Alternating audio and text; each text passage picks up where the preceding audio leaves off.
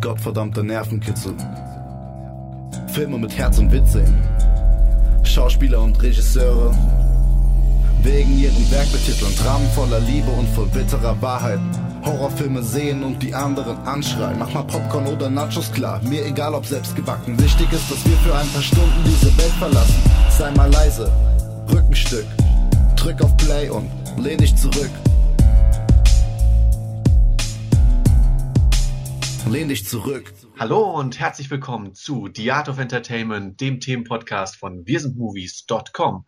Ich bin der Michael und bei mir sind natürlich wieder hier der Jascha, hi. Der Sebastian, Gude. Markus, hallo. Wir reden ja in dieser Sendung oft über Hollywood, das große Business und die großen Filme mit den riesigen Budgets. Doch anlässlich des Fantasy Filmfest 2015 wollen wir dieses Mal über Filme abseits des Mainstreams reden. Deswegen auch der schöne Titel der Sendung Abseits des Mainstreams.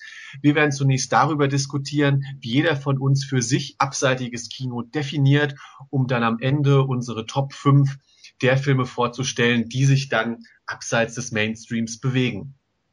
Und ähm, damit denke ich auch war eine richtig interessante Runde dabei, weil ich weiß, dass Jascha beispielsweise ganz gern mal Filme aus dieser Richtung schaut, wenn ich das so in unseren privaten Diskussionen immer nachverfolgen kann. Ja, ich, ich, also ich würde das, was du, glaube ich, jetzt im Auge hast, nicht als abseitige Filme bezeichnen. Sondern also einfach als Pornografie.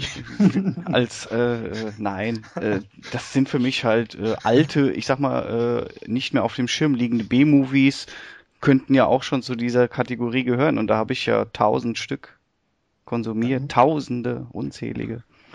Demnach.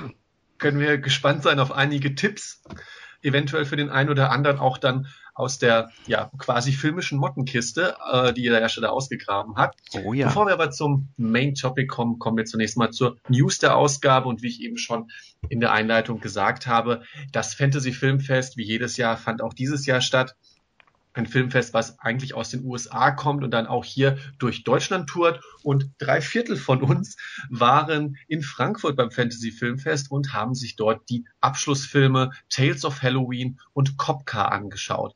Und wenn ich das nochmal aufzählen kann für die Hörer, das waren Jascha, Markus und ich. Huli war leider verhindert, aber deswegen können wir jetzt dann dem Huli ein bisschen davon erzählen und natürlich auch den Hörern da draußen. Und natürlich spoilern ah, Nein. Wir sollten uns vielleicht noch ein bisschen zurückhalten, weil ich weiß, das Festival tourt noch ein wenig durch Deutschland und ich wette, dann werden auch diese zwei Filme zu sehen sein. Deswegen ähm, keine Spoilerwarnung, denn wir werden wirklich nur kurz unsere Meinung zu den zwei Filmen kundtun und wie gesagt ganz kurz über, über die beiden Filme reden.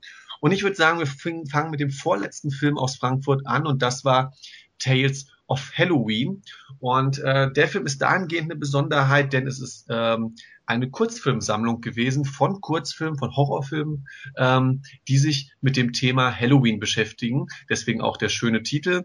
Und unter den Regisseuren waren so Namen wie Darren Lynn Bussmann, den man kennen kann ähm, aus der Saw-Reihe, aber auch ähm, Regisseure wie Neil Marshall, den man wiederum kennen kann. Ähm, von Doomsday, Centurion oder The Decent. Also da waren schon ein paar klingende Horrorfilmnamen dabei. Dennoch frage ich jetzt euch beide, Markus und Jascha, ähm, ähm, haben die großen Namen, die teilweise mit dabei waren, teilweise waren auch unbekanntere Regisseure dabei, ihr Versprechen eingelöst oder war der Film dann vielleicht doch nicht so stark? Äh, also für mich, äh, ich mag ja sowieso eigentlich schon diese, diese äh, Horror-Kurzfilme oder episodenartigen äh, Filme. Ich habe früher zum Beispiel auch, äh, also spontan ist mir jetzt dazu Katzenauge eingefallen. Das sind ja auch diese Kurzgeschichten, wo so, äh, ich glaube drei Stück oder so, wo eine Katze den, den Mittelpunkt bildet. Ich glaube, das sind auch so Stephen King-Verfilmungen oder so oder allgemein so Stephen King Kurzgeschichten gab es ja früher auch recht häufig, mhm. auch auf direkt auf äh, Video habe ich mir auch gerne angeguckt. Deshalb fand ich das jetzt ganz interessant, mal wieder so ein Episoden äh, Ding zu sehen, mit, mit kurzen Geschichten von coolen Regisseuren. Äh, aber so im Nachhinein muss ich sagen, dass die Geschichten mich jetzt nicht so weggeflasht haben. Es waren zwar ein paar ganz nette dabei, aber so als Kinoerlebnis hat, war das jetzt für mich nichts, nichts Erfüllendes. Ich hätte eher gedacht, so für einen Abend zu Hause, wenn man mal so in Gruselstimmung kommen will, kann man das zu Hause mal auf dem, auf dem Fernseher gucken. Dafür ist es eigentlich ideal geeignet, würde ich mal sagen. Das heißt, deine Wertung von einer Skala war von 1 bis 5? Oh, Boah, da habe ich mir jetzt gar keine. Ich, ich würde vielleicht so gefühlt 2,5 dann sagen. Okay, Markus? Ja, also ich muss ähm, leider zugeben, dass es tatsächlich mein erster Horrorfilm im Kino war. Ähm, und dementsprechend habe ich mich auch etwas gegruselt und an euch angeklammert, äh, wie ihr ja sicherlich noch wisst. Ja, ich habe ähm, noch ich, heute deine Abdrücke auf meinem Schoß. Die Bisse, die ja, Oberarmbisse. Aber äh, genau wie Jascha muss ich auch sagen, ähm, der Film war durchwachsen. Im Endeffekt äh, schwankte es von Episode zu Episode extrem stark. Ein paar waren ziemlich gut. Ich habe mich auch gegruselt. Ein paar waren äh, sehr schwach. Ähm, und im Endeffekt äh, auch zum heutigen Thema, so abseits des Mainstreams, im Endeffekt muss man bei dem Film sagen, ein paar Episoden waren eigentlich relativ klassische Horrorgeschichten. Ähm, und ein paar waren äh, dann schon eher ex etwas experimenteller. Also liegt der Film da eigentlich so irgendwo dazwischen. Ähm, aber so als Gesamtwertung, uh, schwierig zu sagen, äh, würde ich vielleicht 2,5 sagen.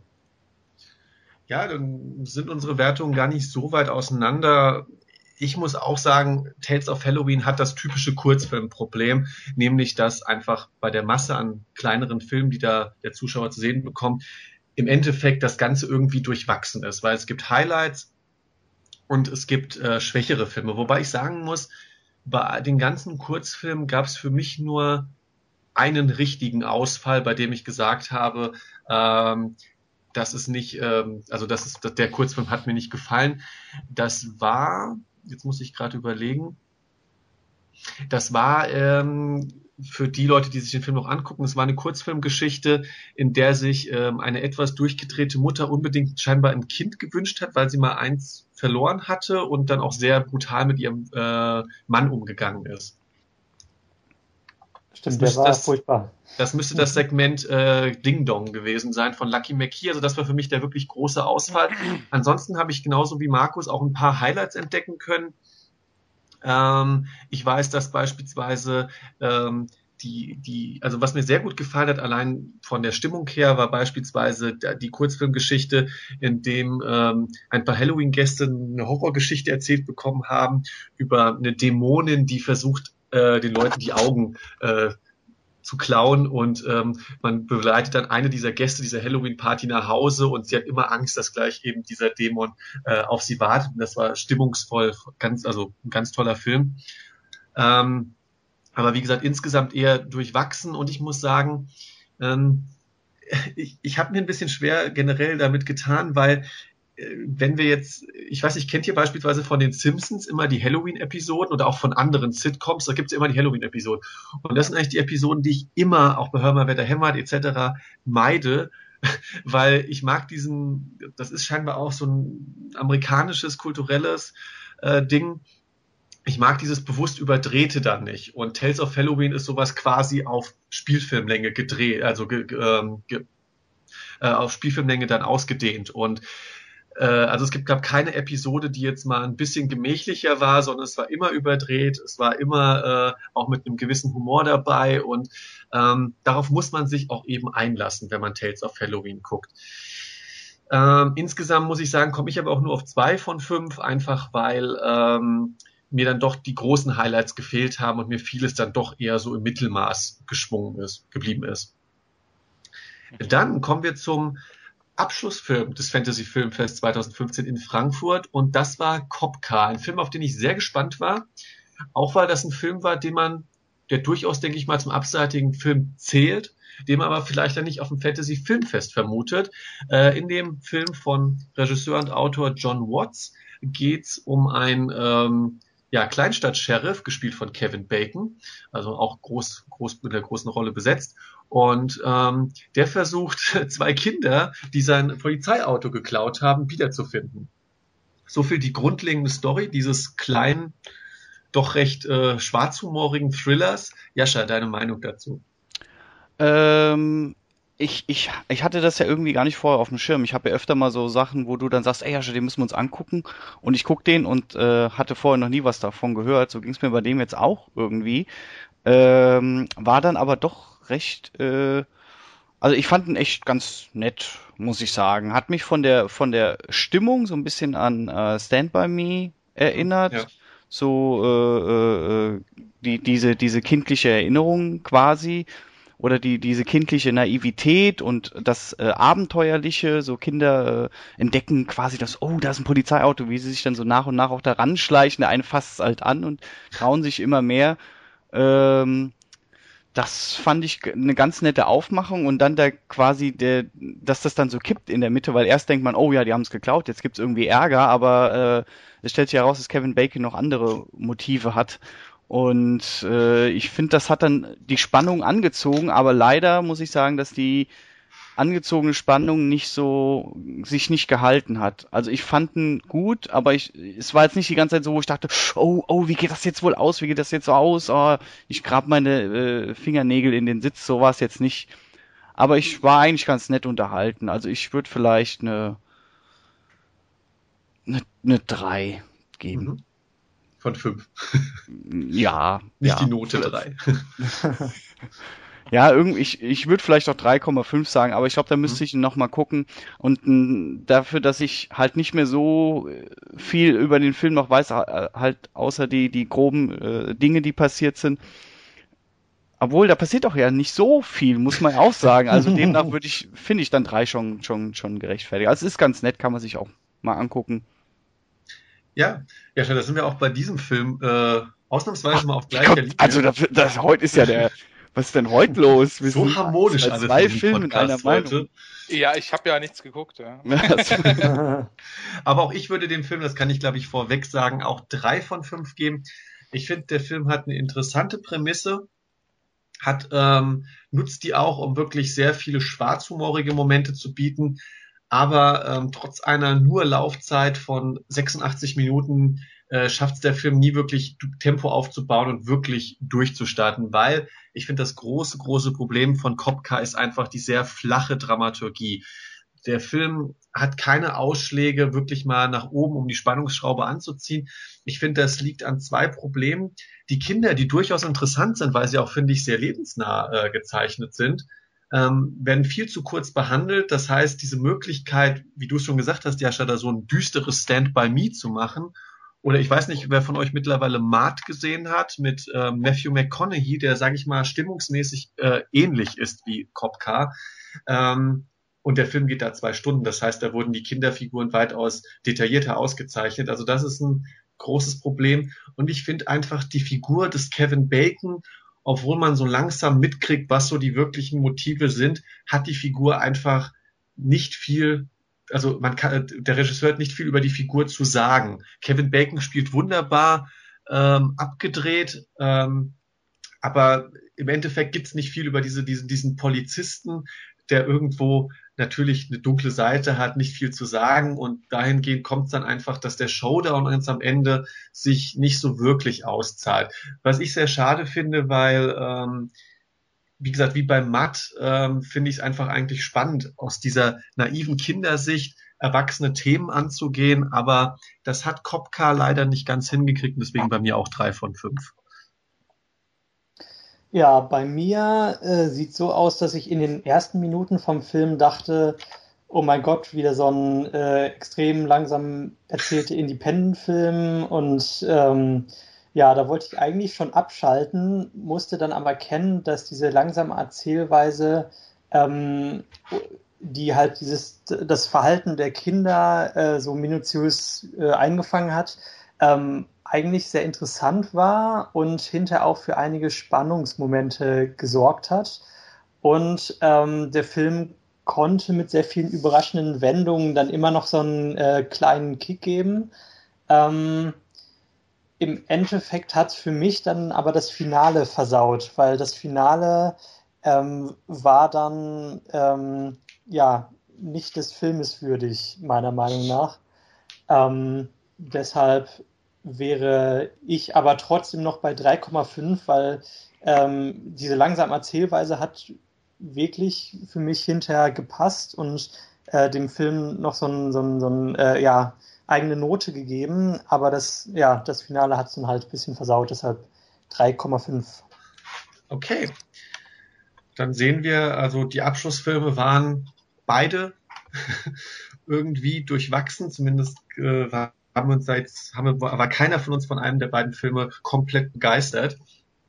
Aber ich denke, das bietet das Fantasy Filmfest immer und das hat man jetzt auch an den zwei Abschlussfilmen gesehen, äh, dass man einfach mal interessante beziehungsweise irgendwo auch herausfordernde Filme zu sehen bekommt. Äh, leider war es uns zeitmäßig jetzt nicht möglich, noch mehr zu sehen. Ähm, das, aber trotzdem würde ich sagen, kommen wir jetzt zum Main Topic und reden jetzt ausgehend davon über Filme abseits des Mainstreams, wie sie eben auf dem Fantasy Filmfest zu sehen sind.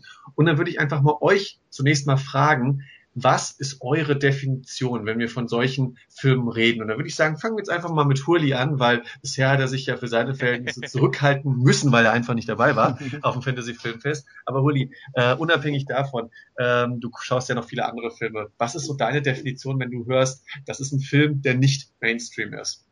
der nicht Mainstream ist. Also ich meine, gut, das ist erstmal so ein bisschen die Frage, wo setzt es sich zu dem klassischen Indie-Film mhm. ab?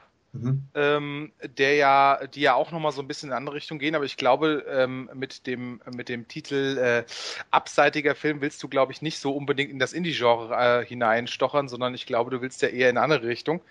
Äh, sehe ich das richtig?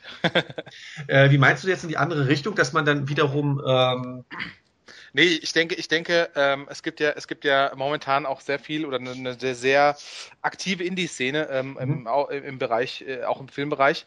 Ähm, aber äh, ich glaube, ich glaube, so der klassische Indie-Film ist jetzt nicht das, worauf du hinaus willst. Das meinte ich damit. Äh, richtig, genau. Also ähm, da, über die Unterscheidung habe ich ehrlich gesagt im Vorhinein gar nicht nachgedacht, aber denke ich eine sehr gute Unterscheidung, die man da treffen muss, weil ähm, Indie-Filme sind natürlich Filme, die, sage ich mal, jetzt nicht unter dem großen Druck oder Erfolgsdruck von, von großen Hollywood-Produktionen stehen und dahingehend schon natürlich versuchen, etwas anderes zu machen, aber nicht zwangsweise ähm, komplett andersartig sein müssen. Natürlich versuchen sie da eventuell Erzählkonventionen oder äh, visuelle Sprache herauszufordern, aber nicht unbedingt immer, also ich würde nicht sagen, also ich würde auch nicht Indie-Film mit abseits des Mainstreams gleichsetzen, vor allem nicht über die Filme, über die wir eigentlich jetzt reden wollen. Mhm. Ähm, nämlich wirklich Filme, die ähm, auch vielleicht geschmackstechnisch äh, eine Herausforderung sind und nicht nur, ähm, weil der Film keine großen Effekte bietet beispielsweise.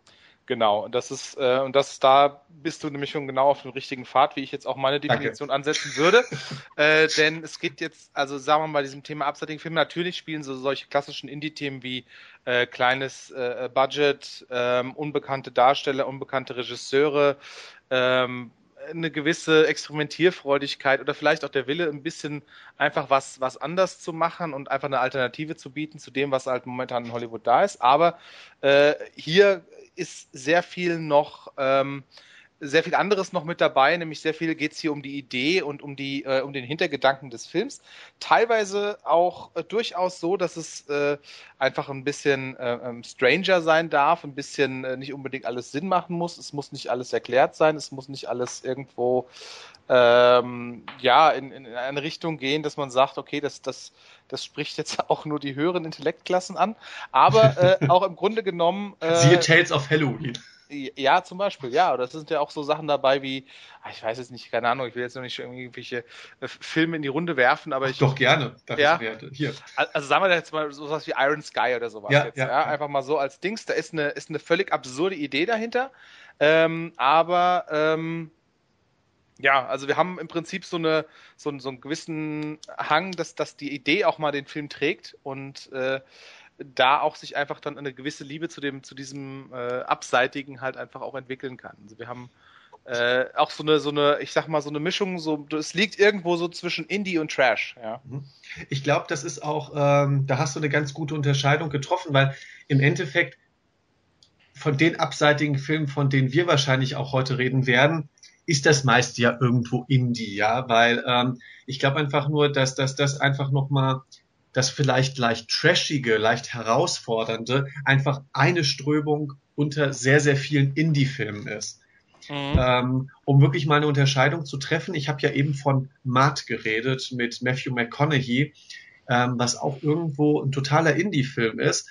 Ähm, der aber dahingehend äh, nicht abseitig ist, weil er irgendwie was komplett Merkwürdiges erzählt, sondern weil er einfach eine gewisse Erzähllänge hat, eine gewisse Detailliertheit im Erzählen, eine gewisse eher über die Stimmung funktioniert. Und da ist das natürlich was kom eine komplett andere Strömung als jetzt Iron Sky beispielsweise. ja, aber du kannst ja auch, du kannst ja auch, also ich sag mal, diese Herangehensweise an ja. ein Thema zum Beispiel ist ja auch immer dann auch äh, quasi der, der ausschlaggebende Punkt. Also du kannst natürlich, was weiß ich was, du willst jetzt, äh, sagen wir mal, das Hauptthema des, des Mainstream momentan, du willst einen Superheldenfilm machen, mhm. aber dann gibt's natürlich auch solche Filme wie, äh, Super. Äh, wie, wie Super, wie, wie Chronicle zum Beispiel, ähm, die halt einfach einen komplett anderen Ansatz wählen. Und das, und dann hast du natürlich schon direkt wieder äh, dich zwar jetzt nicht an den Mainstream äh, geheftet, Mhm. Ähm, aber äh, eine komplett eigene Geschichte erzählt, ja, oder oder genau, Alien-Filme, Alien-Filme hast du zum Beispiel sowas wie Monsters, ja, mhm. wobei der auch schon wieder ganz schön Indie ist, aber na gut. Äh,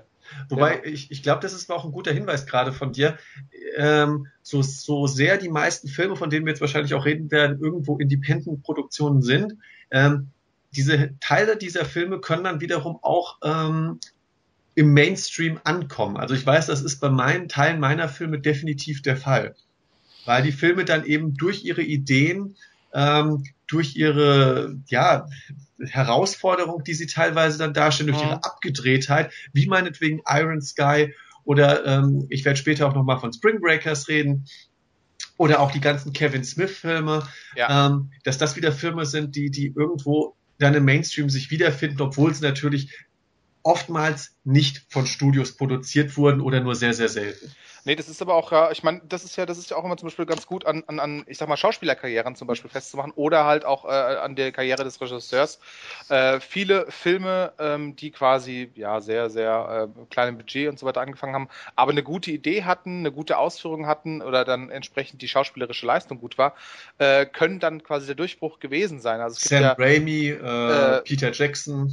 Ja, und genau, oder, oder halt, ja, stimmt, Peter Jackson, ganz extrem teilweise. Angefangen. Oder genau, ja, oder auch, oder auch, äh, ja, Meet the Feebles. Oder du hast halt, sagen wir mal so, oder auch Quentin Tarantino alleine ist ja auch äh, im Prinzip so, äh, hatte ja auch außergewöhnliche Ideen. Ja. Der sich damit äh, der absolute, mittlerweile einer der, also der Markennamen in Hollywood, was Regisseure angeht, ist. Im Prinzip und eigentlich auch derjenige, der es halt auch geschafft hat, das noch mit in den Mainstream noch mit reinzunehmen. Also mittlerweile ist ist Tarantino zwar Mainstream, weil sich viele Leute seine Filme angucken, aber ich würde immer noch nicht behaupten, dass die Filme äh, totales Mainstream-Material sind, weil sie halt doch immer noch nee. irgendwie in der etwas, etwas schräge Herangehensweise haben. Ja, ja. Ähm, ja also wie schon gesagt, ich glaube, die Liste kann man, kann man doch ziemlich lange fortsetzen, aber im Endeffekt ist es ja auch so, nur weil ein Film erfolgreich ist, heißt es ja nicht, dass er nicht äh, fernab des Mainstreams quasi produziert und, und äh, eigentlich also der, der Hintergedanke äh, entsprechend abseitig war. Genau, also ich, ich finde auch, also da würde ich auch meine Definition gerade bringen, nämlich, ähm, also ich finde, es geht hier gar nicht bei, bei Filme abseits des Mainstream, dass es irgendwie, es sind keine klar definierten Genrefilme beispielsweise. Das sind Filme, die irgendwie immer ähm, vielleicht meinetwegen dem Horrorfilm oder so dann im Endeffekt zuzuordnen sind, aber dann dennoch, wie du schon sagst, irgendwie von ihrer Idee leben oder ähm, von, von abseitigen Momenten oder Schauspielleistungen, die dann, dann vielleicht zu sehen sind. Also es ist dann auch kein Event-Kino in dem Sinne, wobei die Grenze, also der Erfolg immer möglich ist. Mhm. Und ähm, generell finde ich, dass dann, ähm, das finde ich ist auch sehr wichtig, dass dann der abseitige Film auch die konventionellen Pfade einfach verlässt dass es erzählerisch eine Herausforderung sein kann, wobei das manchmal vielleicht auch gar nicht erzählerisch so interessant sein muss, sondern ich kann auch dran erinnern, Markus, du erinnerst dich vielleicht noch an der Uni an Enter the Void, äh, ein Film, ja. der dann eher äh, visuell und von seiner Länge herausfordert.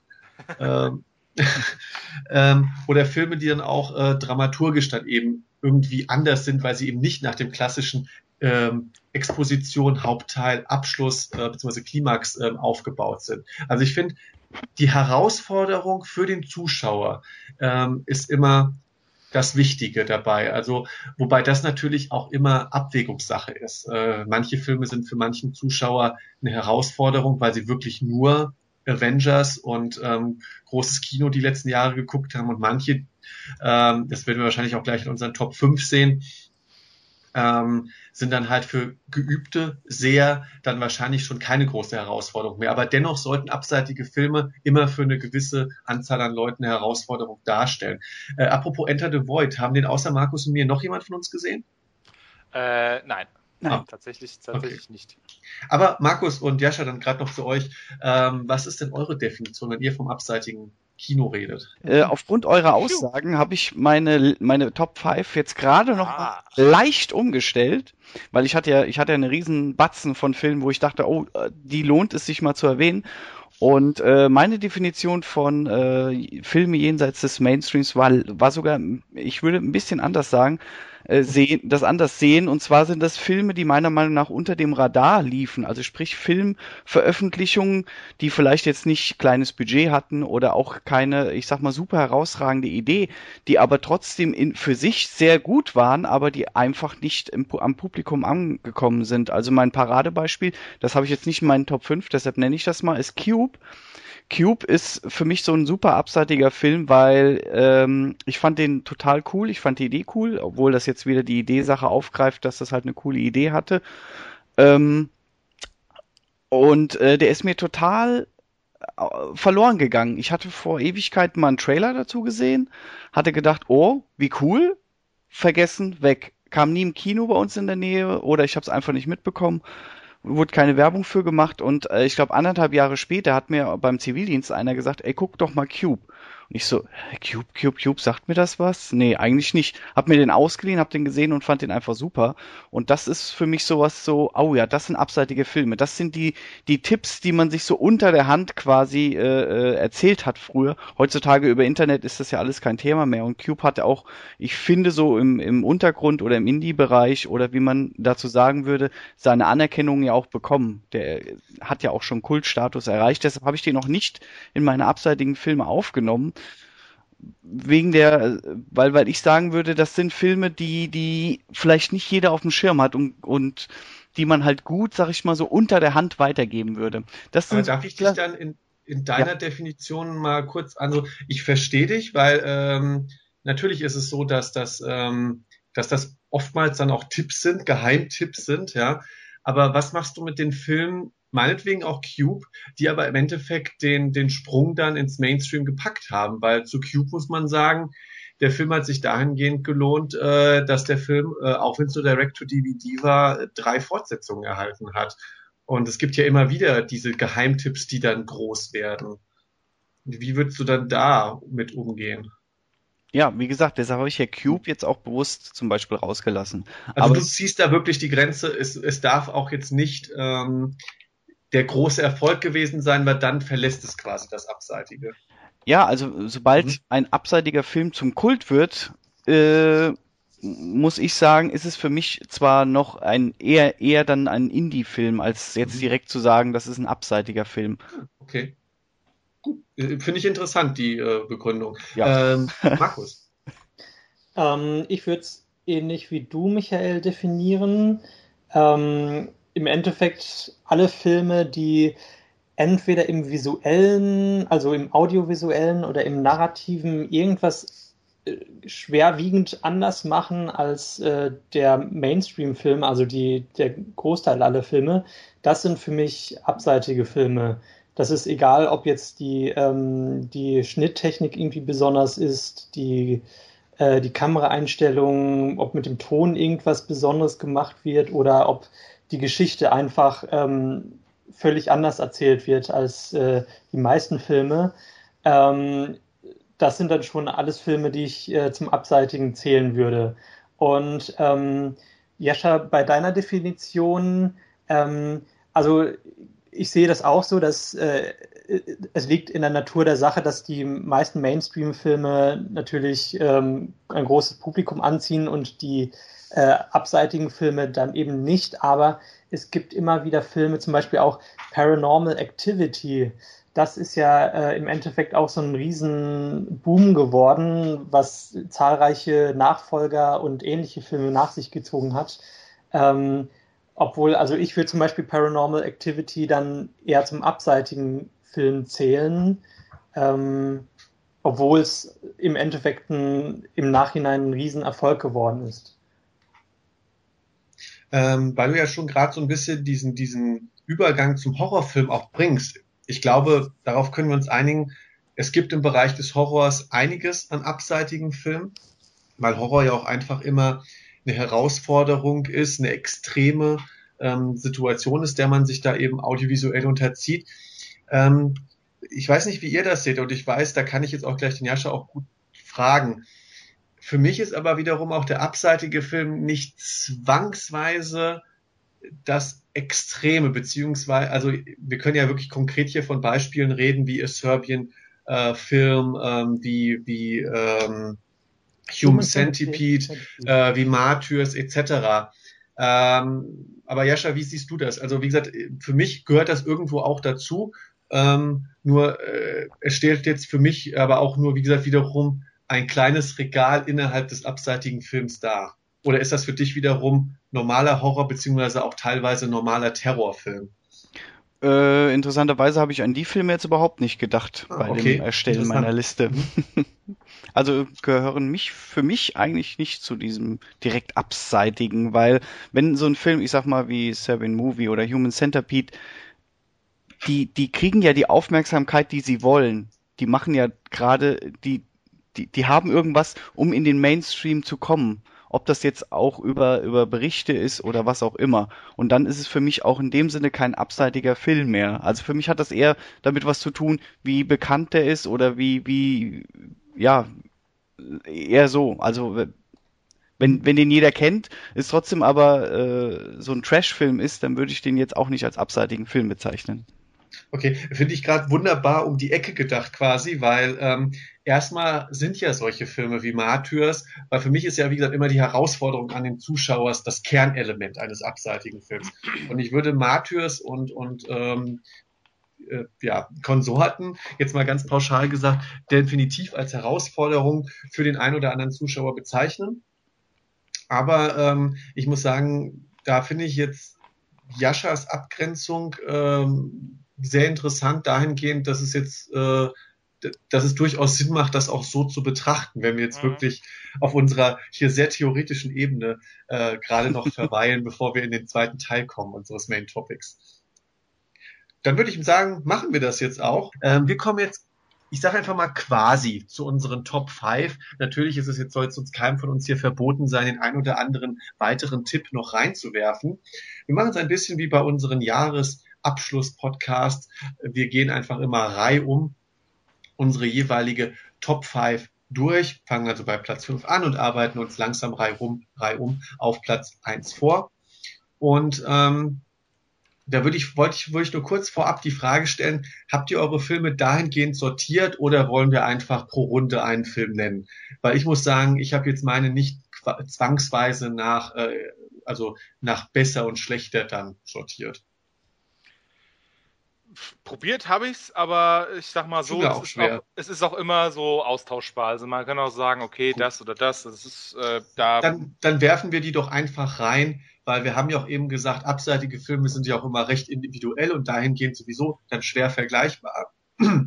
Und deswegen würde ich sagen, ähm, bringen wir das einfach so, dass wir pro Runde einfach einen Film nennen, egal ob das jetzt Platz eins, zwei, vier oder sonst was ist. Aber platziert ja. habe ich die jetzt gar nicht. Gut, dann passt das ja wunderbar. Ähm, ich habe sogar gerade eben noch eine Änderung gemacht, also. Gut, aber jetzt fangen wir an, Jascha. Jetzt, jetzt reelle Maplü. Rewe Maplü. Nichts geht mehr. Ähm, wir fangen an mit unserer ersten Runde von fünf und dann würde ich sagen, fangen wir bei Markus an. Markus, was ist dein, äh, dein erster Film auf deiner Liste? Okay, mein Platz 5, nein. Ähm, also mein erster, mein erster Film ähm, wäre Being John Malkovich. Ein Film, der, ähm, wenn ich mich richtig erinnere, von, von auf der ähm, visuellen Ebene relativ äh, ja, standardmäßig erzählt wird.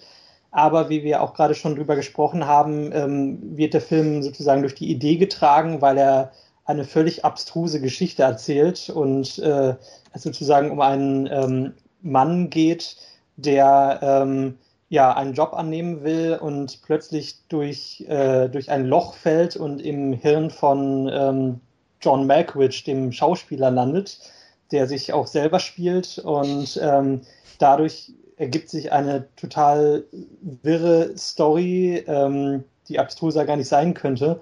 Und das ist für mich halt ein abseiter, abseitiger Film, weil er ähm, eine äh, völlig wirre Story erzählt, ähm, mit auch einem sehr, ähm, ja, sehr seltsamen Ende. Und ähm, genau, ja. Dann, Hurli, was ist dein erster Film in der ersten Runde? Mein erster Film in der ersten Runde äh, wäre dann zum Beispiel ein noch äh, relativ aktueller Film, ähm, da er quasi jetzt, ich weiß gar nicht, jetzt nicht groß in den Kinos gelaufen ist, aber jetzt so noch äh, nicht lange wieder rausgeschwunden ist, ist nämlich ein äh, neuseeländischer Film What We Do in the Shadows. Ein, ja. äh, oder auf Deutsch, äh, glaube ich, Küche, Zimmer, Sarg oder sowas. äh, ich habe den, ich habe den halt auf Englisch geguckt, deswegen weiß ich jetzt nicht genau, was der Titel ist. Ähm, aber ja, es ist im Prinzip eine, äh, ich würde sagen, eine, eine Mockumentary ähm, über eine WG von Vampiren. Äh, alle aus unterschiedlichen äh, geschichtlichen äh, äh, ja, Zeiten, äh, wie sie quasi so ihren Alltag bestreiten und ja, den oder ihren All Allnacht besser gesagt. Und ähm, ja, ist halt eine humorvolle, aber auch liebevolle äh, Abrechnung mit allen Vampir-Klischees. Ähm, ähm, und einfach ja halt sehr nett erzählt von äh, den äh, Machern, die auch äh, Fly, äh, ähm, Flight of the Concord gemacht haben und äh, noch einen anderen Film, den ich jetzt gerade vergessen habe. Aber ähm, ja, ist halt im Prinzip so ein etwas schon schon etwas bekannteres oder aus also in Neuseeland natürlich bekannteres äh, äh, bekanntere Truppe und ja, ist einfach ein, ein liebevoller, wirklich sehr lustiger Film mit ein paar, also mit unter anderem meinem absoluten Lieblingszitat des aktuellen Filmjahres. Und äh, ja, das äh, wird, äh, kann ich jedem empfehlen. Finde ich ist eine interessante Wahl, ähm, weil ja auch, sage ich mal, solche Filme, die ja bewusst dann mit einem Genre brechen, ähm, ja dann auch, auch quasi teilweise manchmal ins Abseitige rutschen, weil sie ja irgendwie auch dieses, dieses parodistische Element dann einfach in sich haben.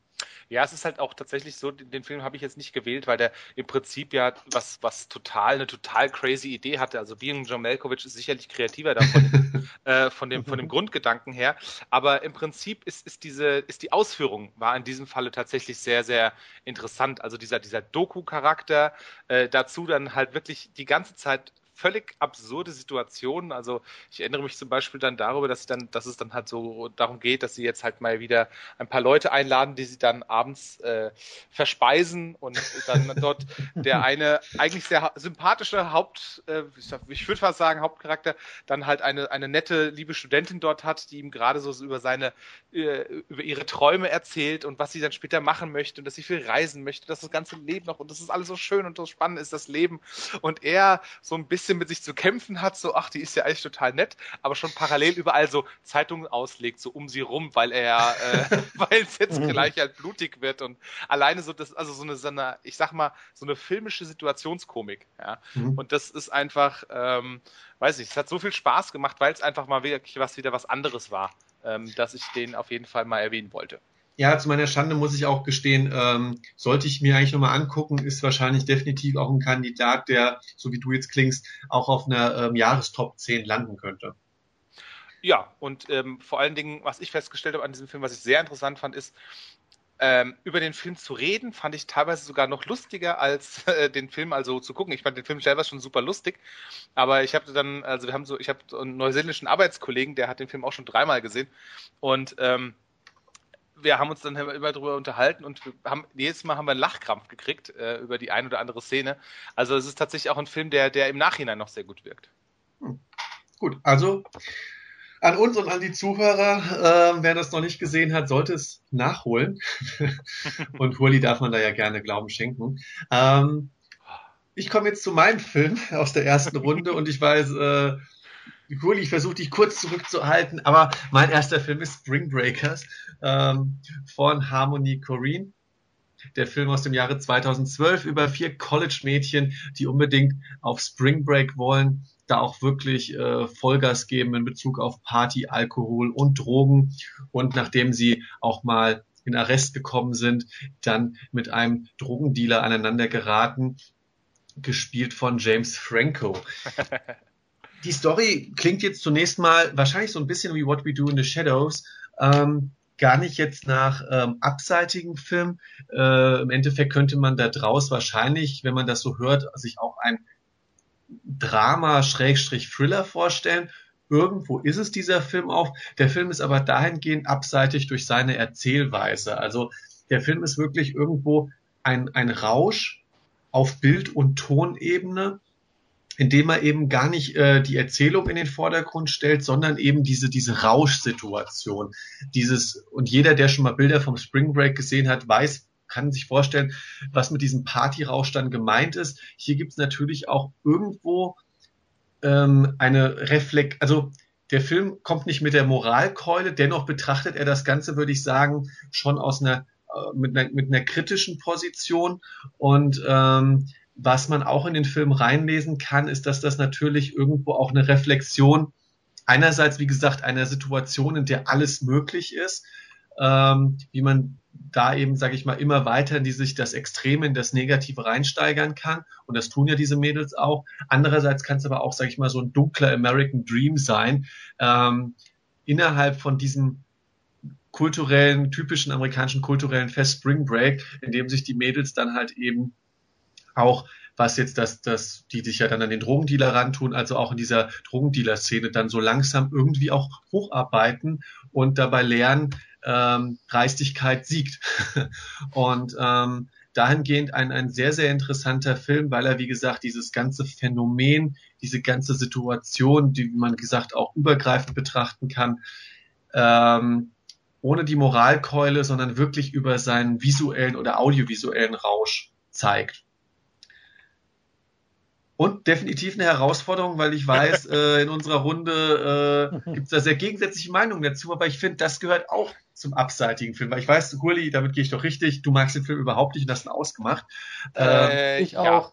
Okay. aber ich finde, das gehört auch dazu, dass, das, dass hier Filme genannt werden, ähm, die auch nicht allen gefallen. Ich denke, das haben wir auch eben in der Definition vergessen. Nee, das ist auch, das ist auch richtig so. Das ja. ist auch gut so. Also das ist, äh, Wäre ja auch, wäre ja auch langweilig, wenn das alles äh, irgendwelche Filme sind, wo sich die Kritiker alle einig sind. Also von daher. Ja. Nee, das, das passt schon ganz gut auch in, das, in die Definition mit rein. Stimmt. Können wir, können wir aufnehmen in die Liste. Danke. Äh, Jascha, dann dein erster Film. Äh, musst du noch mal am Überarbeiten. Ich bin noch am Überarbeiten, ja, aber ich habe mich jetzt auf einen schon festgelegt, das ist The Fall. Falls er den ah, noch -hmm. kennt, der ist ja. auch schon ein bisschen älter jetzt, aber äh, äh wie heißt der? Tarsim Singh?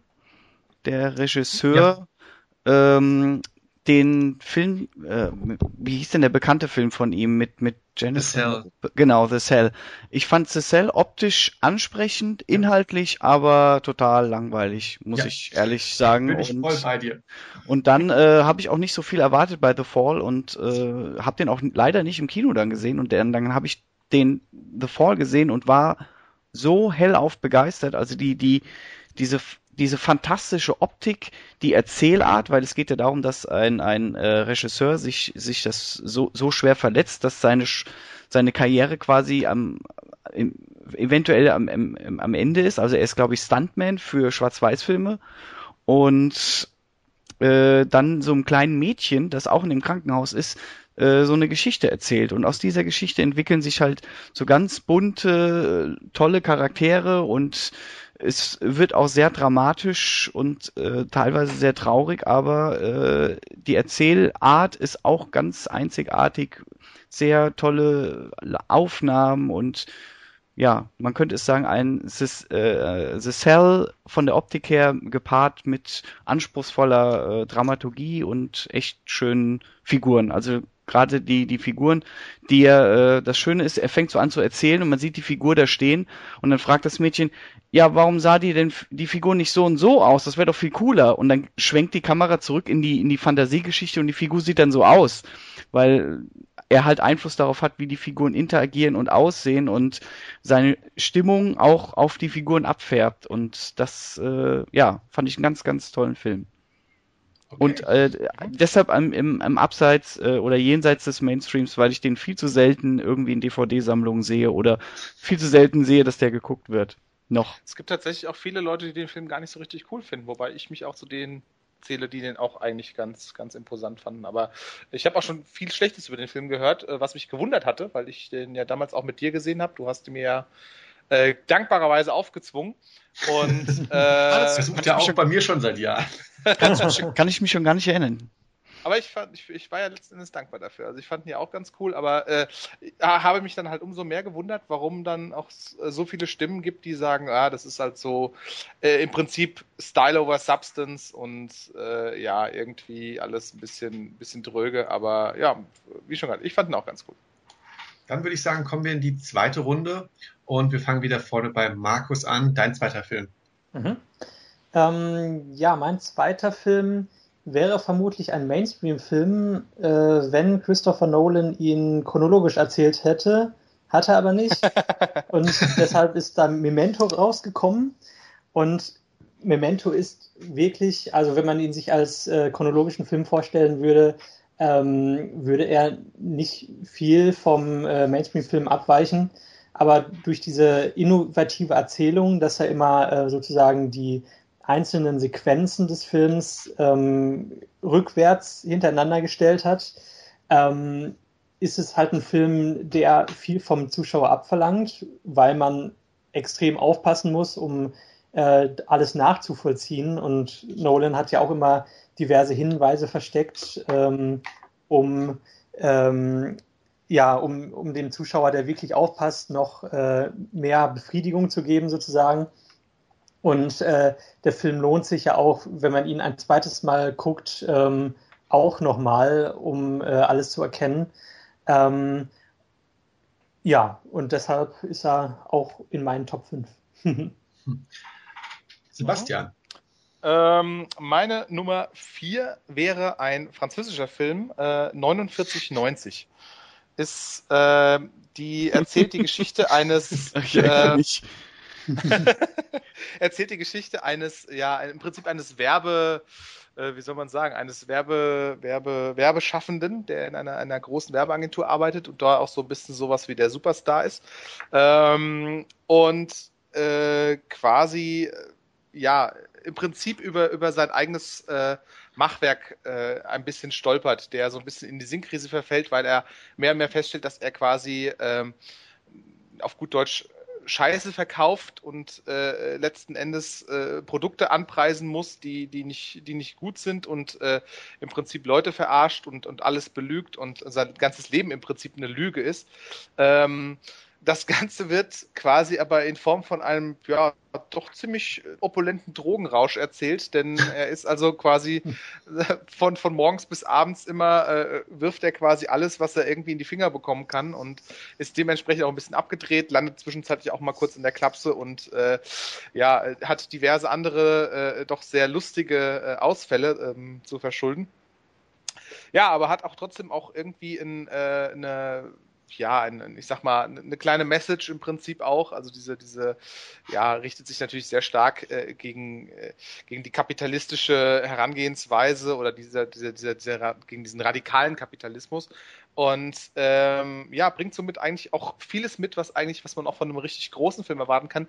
Ist aber für einen richtig großen äh, Film einfach viel zu viel zu quer, viel zu abgedreht, äh, viel zu viele Drogen- und Sexszenen, aber auch mal, es verfällt dann zeitweise mal kurz in Zeichentrick äh, äh, und äh, ja, ist einfach auch, ja, wie schon gesagt, hat so diese, diese herrliche, schräge französische Note. Wie die Franzosen halt so sind. Ja, ja. Typisch, Ich, ich, kann mich erinnern, ich glaube, den hattest du mir aufgezwungen, oder?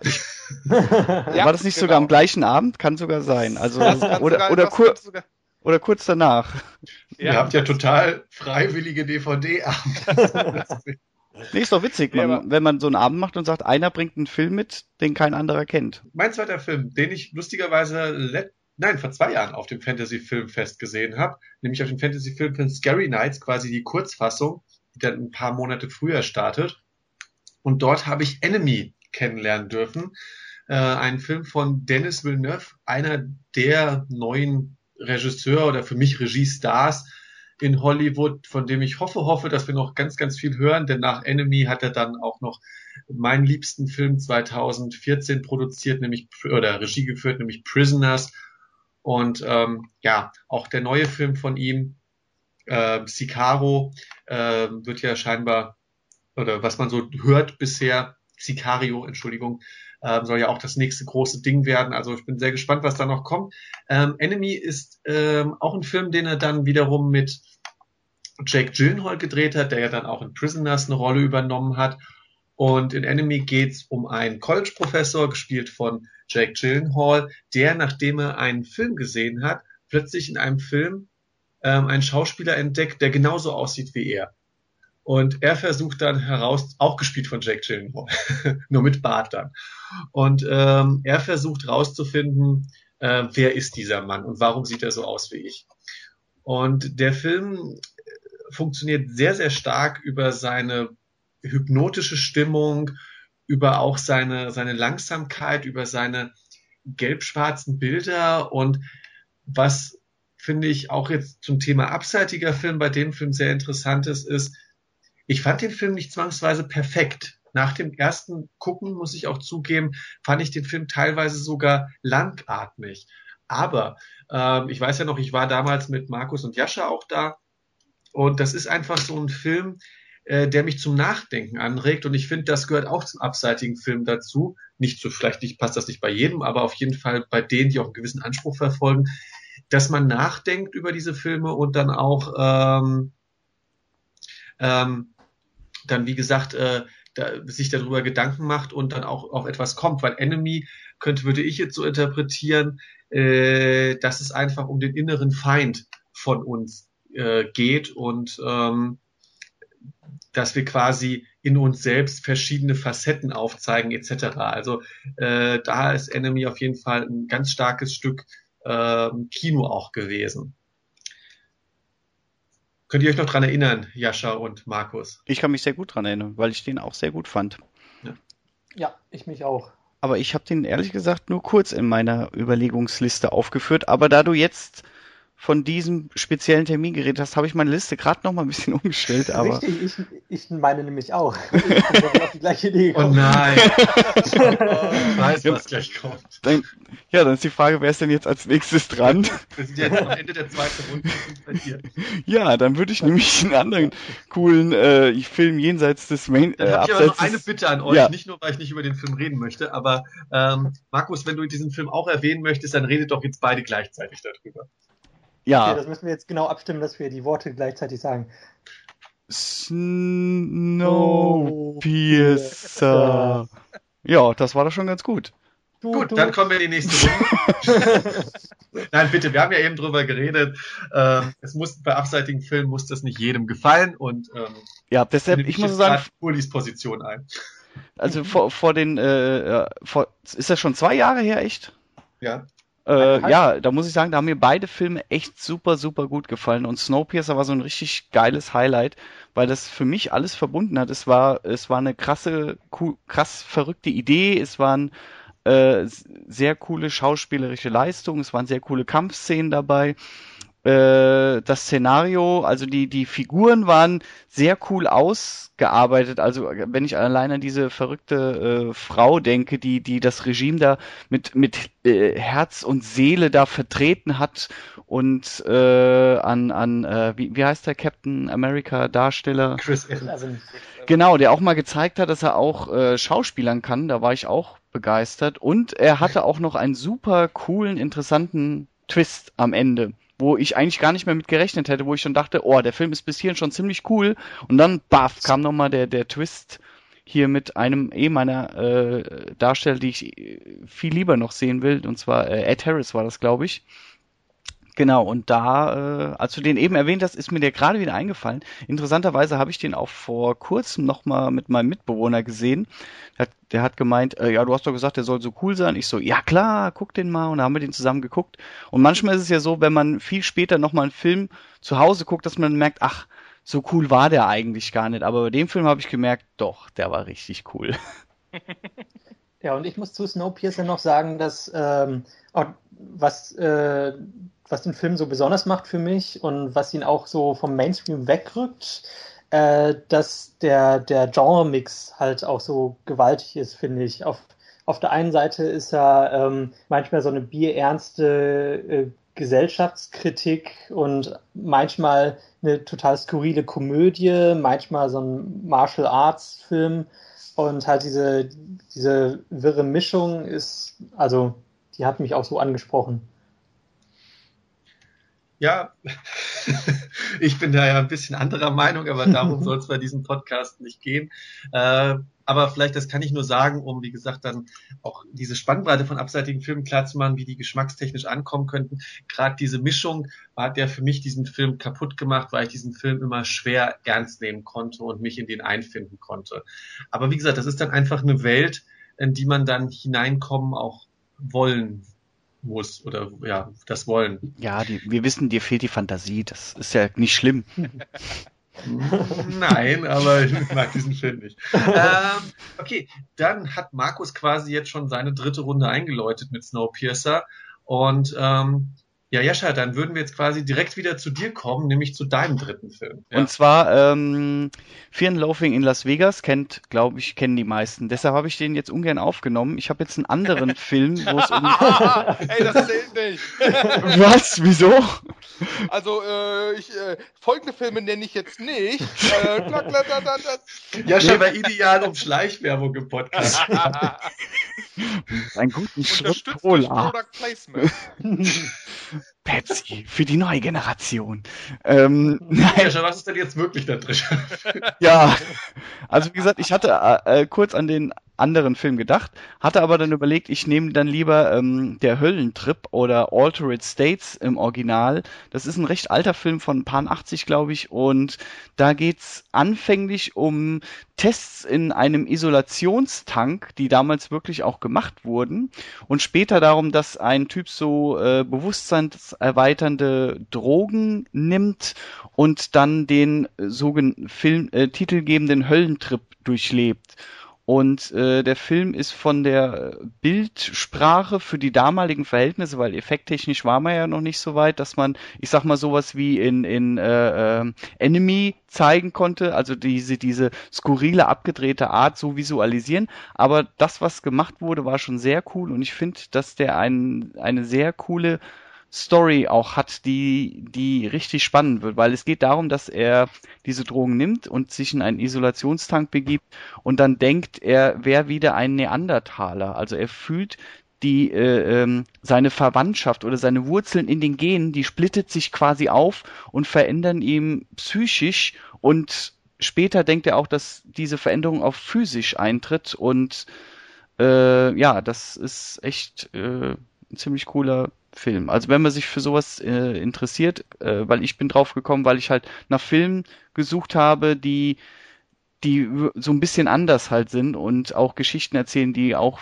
wie wir eben gesagt haben, jenseits des Mainstreams sind. Und da kann ich Altered States oder der Höllentrip auf Deutsch äh, empfehlen. Klingt auf jeden Fall interessant. Äh, Habe ich auch direkt jetzt auf meine Liste gepackt. Ja, kannst du dir mal angucken. Habe ich da. Sehr gut. Ähm, Uli, dann dein dritter Film. Mein dritter Film, äh, du hast vorhin Enemy erwähnt äh, und den Hauptdarsteller, sein Durchbruch war damals ein Day Film After. Tomorrow. Nein, sein, äh, noch etwas davor gab es einen Film, der äh, nannte sich Donnie Darko, ist mittlerweile aber auch, äh, ja, sag ich mal, auch so ein bisschen zum, zum Kultfilm äh, geworden. also ist quasi auch nichts jetzt wahnsinnig Unbekanntes ähm, und erzählt äh, im Prinzip die Story eines äh, Schülers, äh, eines relativ normalen Schülers in Anführungszeichen, der aber dann langsam ein bisschen äh, geistig ein bisschen abdriftet und äh, ja seine Umwelt ein bisschen anders wahrnimmt und äh, ja dabei, dadurch halt auch allerlei seltsame Dinge erlebt. Ähm, und ja, ist, ist ein Film mit ein, zwei Twists, ist ein Film, der sehr außergewöhnlich auch erzählt und man auch durchaus äh, da äh, den Dingapparat nicht abstellen sollte. Und äh, auch eine hervorragende Performance ähm, von dem besagten Schauspieler Gyllenhaal, Gyllenhaal dessen Namen mir gerade eben entfallen ist. Äh, ja, nee, aber wie schon gesagt, super Film. Äh, auch wer ihn noch nicht kennt, dürften aber wirklich die wenigsten sein. Ja, ich muss, da muss ich mich schämen. Ich habe Donnie Darko noch nie gesehen. Nee? Okay. Nein. Also ich fand den ja auch ziemlich cool und äh, ich finde den auch echt gruselig.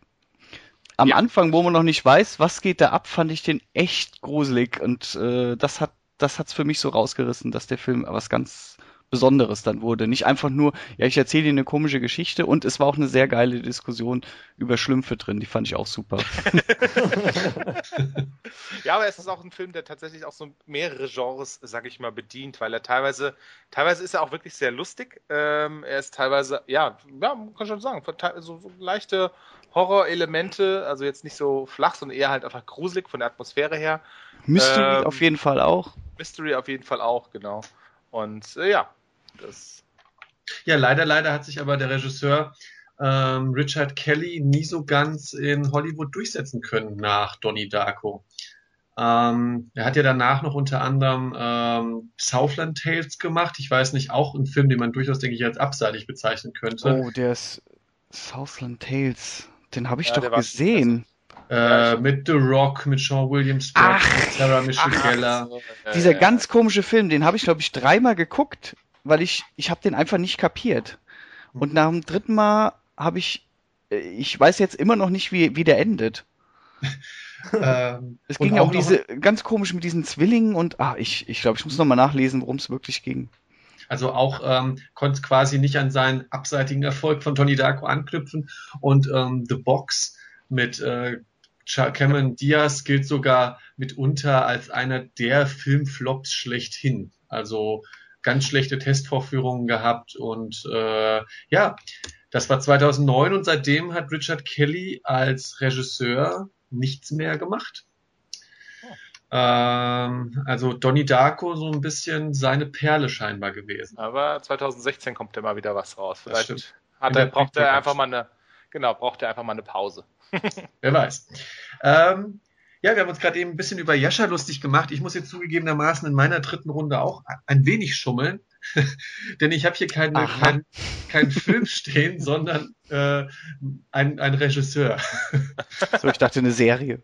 ähm, äh, in meiner dritten Runde möchte ich nämlich gern ganz kurz über Kevin Smith reden.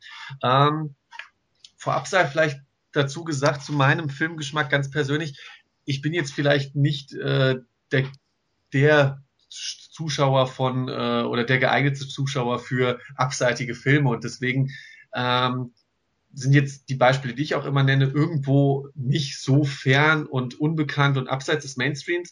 Aber Kevin Smith ist für mich so ein Regisseur, der es irgendwo natürlich in den Mainstream geschafft hat. Ähm, aber dennoch, sage ich mal, Filme ähm, abgesehen von Cop-Out, seinem einstigen Mainstream-Ausflug, der aber auch noch furchtbar war, das gibt er aber selber zu. Ja. Ähm, ähm, ansonsten aber sage ich mal, ja, diese, diese, äh, diese Lebensfilme, die auch so ein ganz bestimmtes Lebensgefühl vermitteln. Äh, Im Endeffekt sagt er es ja selber, er hat da drin einfach äh, quatschende Nerds, die überleben, die Liebe und alles drumherum diskutieren, ja. Und solche Filme sind dann eben, dabei kommen Filme wie Chasing Amy heraus, ein ganz wunderbarer Film, den ich vor kurzem nochmal geguckt habe. Und ähm, je älter ich werde, desto besser finde ich den Film. Ich weiß nicht, wer den von euch mal gesehen hat.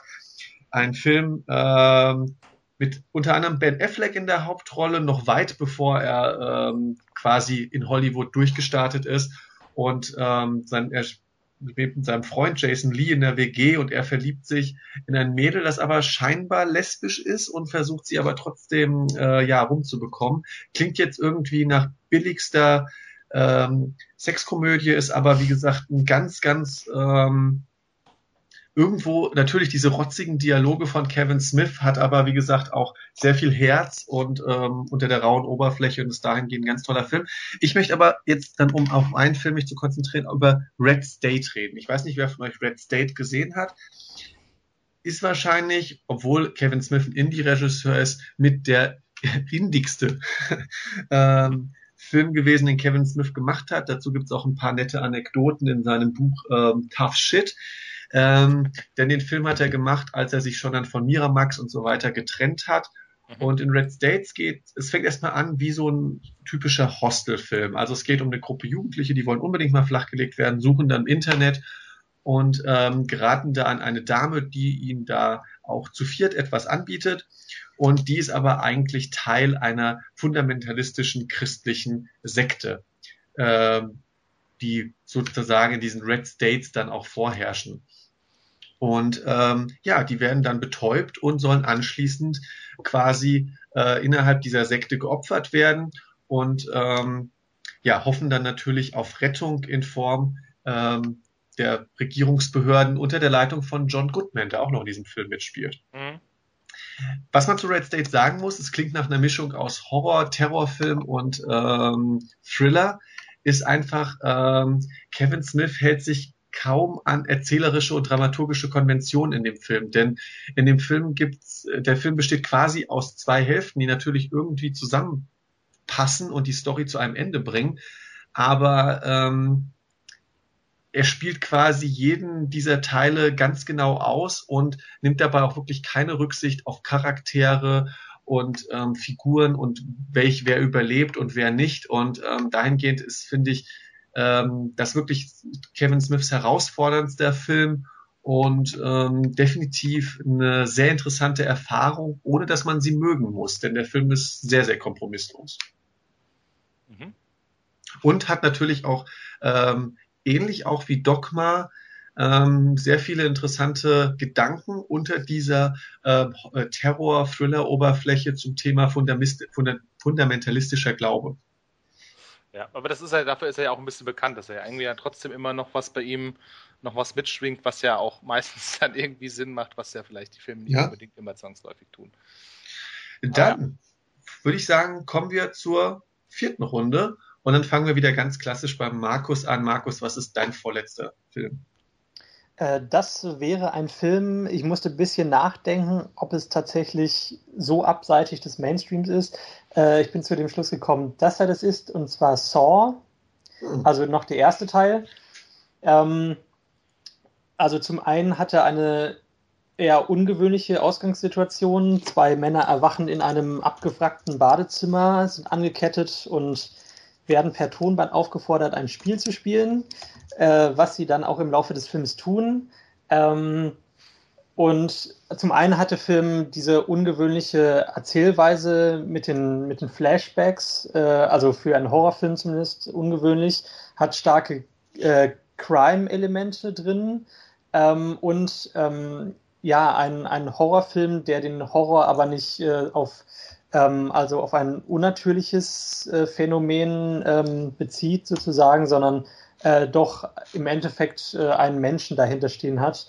Und ähm, die Regisseure experimentieren auch besonders in diesen, in diesen Gewaltszenen, in diesen Folterszenen äh, auch sehr mit dem Schnitt. Ähm, teilweise Kamerafahrten mit äh, Zeitraffer gemischt, mit sehr schnellen Schnitten. Ähm, und das hat den Film damals auch zu ja, diesem Indie-Überraschungshit gemacht. Und er ist im Endeffekt sehr erfolgreich geworden, aber war trotzdem abseits des Mainstreams.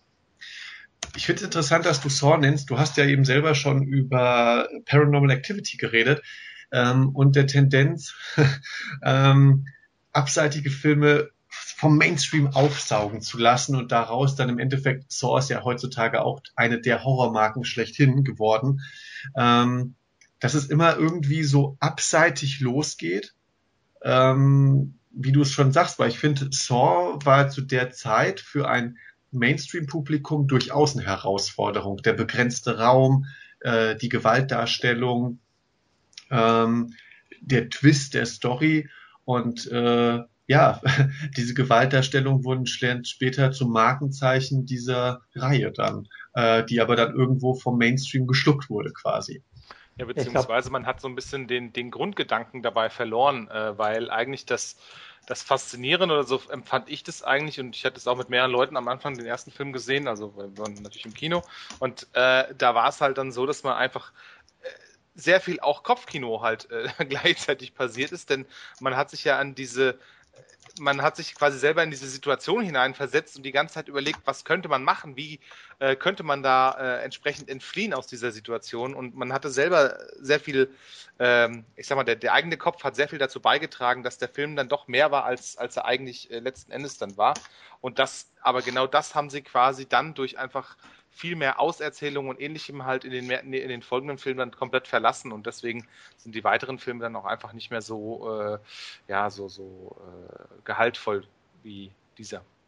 aber ich, ich weiß nicht, ob nur mir das so vorkommt, aber ich habe das Gefühl, dass besonders im Horrorgenre ähm, so eher abseitige Filme gerne mal so Überraschungshits Hits werden und auch andere Filme stark beeinflussen.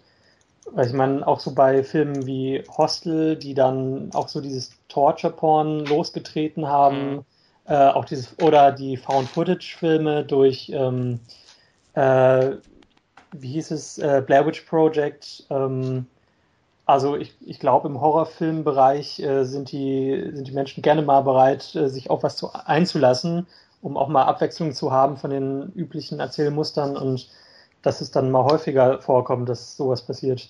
Ja, ja aber äh, da musst du, glaube ich, auch, ähm, das ist jetzt die Zuschauerperspektive, ich glaube, da musst du aber auch einfach die ökonomischen Gesichtspunkte betrachten, äh, die das Horrorgenre da einfach auszeichnen, nämlich dass Horror in den meisten Fällen nie teuer ist und dahingehend ähm, quasi äh, ökonomische äh, Überraschungshits sehr schnell entstehen können und diese dann natürlich wiederum möglichst lange am Leben gehalten werden sollen. Deswegen kommt, bekommt man ja auch gerade im Horrorfilm auf äh, Reihen mit mehr als fünf, sechs Teilen. Ähm, eine, eine Strategie, die ja jetzt mittlerweile sich das Mainstream-Kino auch mit so Filmen wie The Fast and Furious zu eigen gemacht hat. Aber tendenziell ist das erstmal etwas, finde ich, was im Horrorfilm und fast nur so wie im Horrorfilm entstehen kann, weil ähm, Zuschaueraufmerksamkeit äh, generiert mit relativ wenig Budget. Mhm.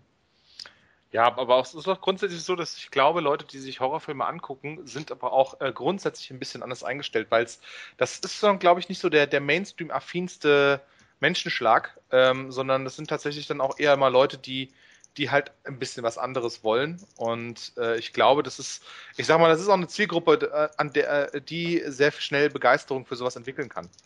Ja, aber im Kino, denke ich, äh, sprichst du damit dann immer trotzdem noch eine größere Masse an, weil ich glaube, du meinst dann wahrscheinlich eher noch die, die wirklich dann in die Videotheken oder heutzutage eben online gehen auf die Streaming-Seiten äh, wie Netflix und Amazon und sich dann irgendwelche äh, Perlen raussuchen. Ähm, aber im Kino sind es ja dann auch erstmal die Leute, die, die in der Masse angesprochen werden. Aber ja. natürlich dann die Geisterbahn äh, miterleben wollen. Ja, ja, klar, aber es ist trotzdem, es ist trotzdem ein anderer Schlag wie äh, ja, Menschen, die jetzt vielleicht irgendwie in, in, in die äh, in den x-ten Transformer oder sowas gehen. Ähm, einfach Gut, nur weil diese Menschen.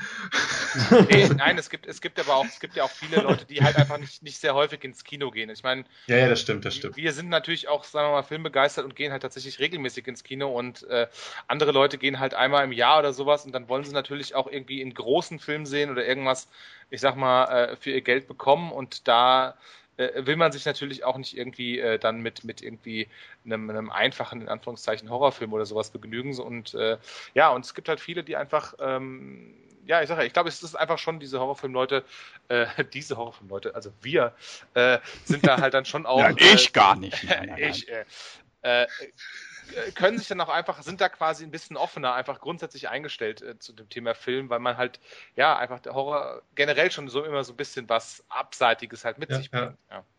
Gut, Holly, dann würde ich sagen, mach du doch auch gerade weiter an der Stelle mit deinem vorletzten Film. Mit meinem vorletzten Film und ich glaube, ich werde jetzt auch zum Beispiel mal mit dem Jascha kollidieren. Ähm, da habe ich einen Film genommen, der ist abseitig, äh, aber nicht nur, weil es ein asiatischer Film ist, sondern auch äh, generell, weil sowohl die Erzählstruktur als auch die Story selber äh, als auch der Twist ähm, doch äh, ziemlich bizarr sind und äh, das Ganze aber zu einem Film verkettet wurde, der einfach trotzdem Spaß macht und äh, einen aber auch sehr verwundert zurücklässt. Ich rede natürlich von äh, Old Ich Boy. weiß, ja, oh, ich hätte es gar nicht gedacht. ah, na gut. Super geil. Hast du den auch auf deiner Liste, Jascha? Äh, nein. Jetzt nicht mehr. Nein, nein, nein, nein. Ich, ja, aber Old Boy stimmt. An den habe ich überhaupt nicht gedacht. Aber erzähl weiter. ja, es ist im Prinzip auch äh, die, die Story eines, äh, eines Mannes, der äh, quasi nach einer nächtlichen Sauftour äh, in, einem, in einem Zimmer aufwacht und, äh, oder sagen wir es mal so, er ist zehn Jahre eingesperrt in einem Zimmer, oder sind es zehn Jahre, 20 Jahre, ich weiß nicht mehr genau, ich glaube zehn Jahre waren es. Ist ja auch egal. Auf jeden Fall, äh, ja, wird er quasi in einem Zimmer gefangen gehalten. Er kriegt zwar Essen und auch Fernsehen, aber ja, ist im Prinzip komplett von der Außenwelt abgeschnitten und irgendwann eines Tages geht die Tür auf und er kommt frei und äh, er wundert sich jetzt genau, warum er äh, ja gefangen gehalten wurde ähm, und äh, versucht sich auch gleichzeitig an die, also herauszufinden, wer das war und sich da entsprechend daran zu rächen. Und äh, was dabei rauskommt, ist äh, äußerst strange und äh, ja auch also wirklich äh, eine der Perlen des asiatischen Kinos, wie ich finde. Und äh, ja, hat weil er eben so ähm, gut gelaufen ist, eigentlich, oder weil er auch so bei Kritikern so gut angekommen ist und äh, ja, äh, natürlich auch ein amerikanisches Remake bekommen, wie das halt leider häufig ist bei ausländischen Filmen, die äh, eigentlich von ihrer Grundidee sehr interessant sind. Ähm, ich habe ich hab ja. hab das Remake nicht gesehen. Taugt das was? Nee, Achso.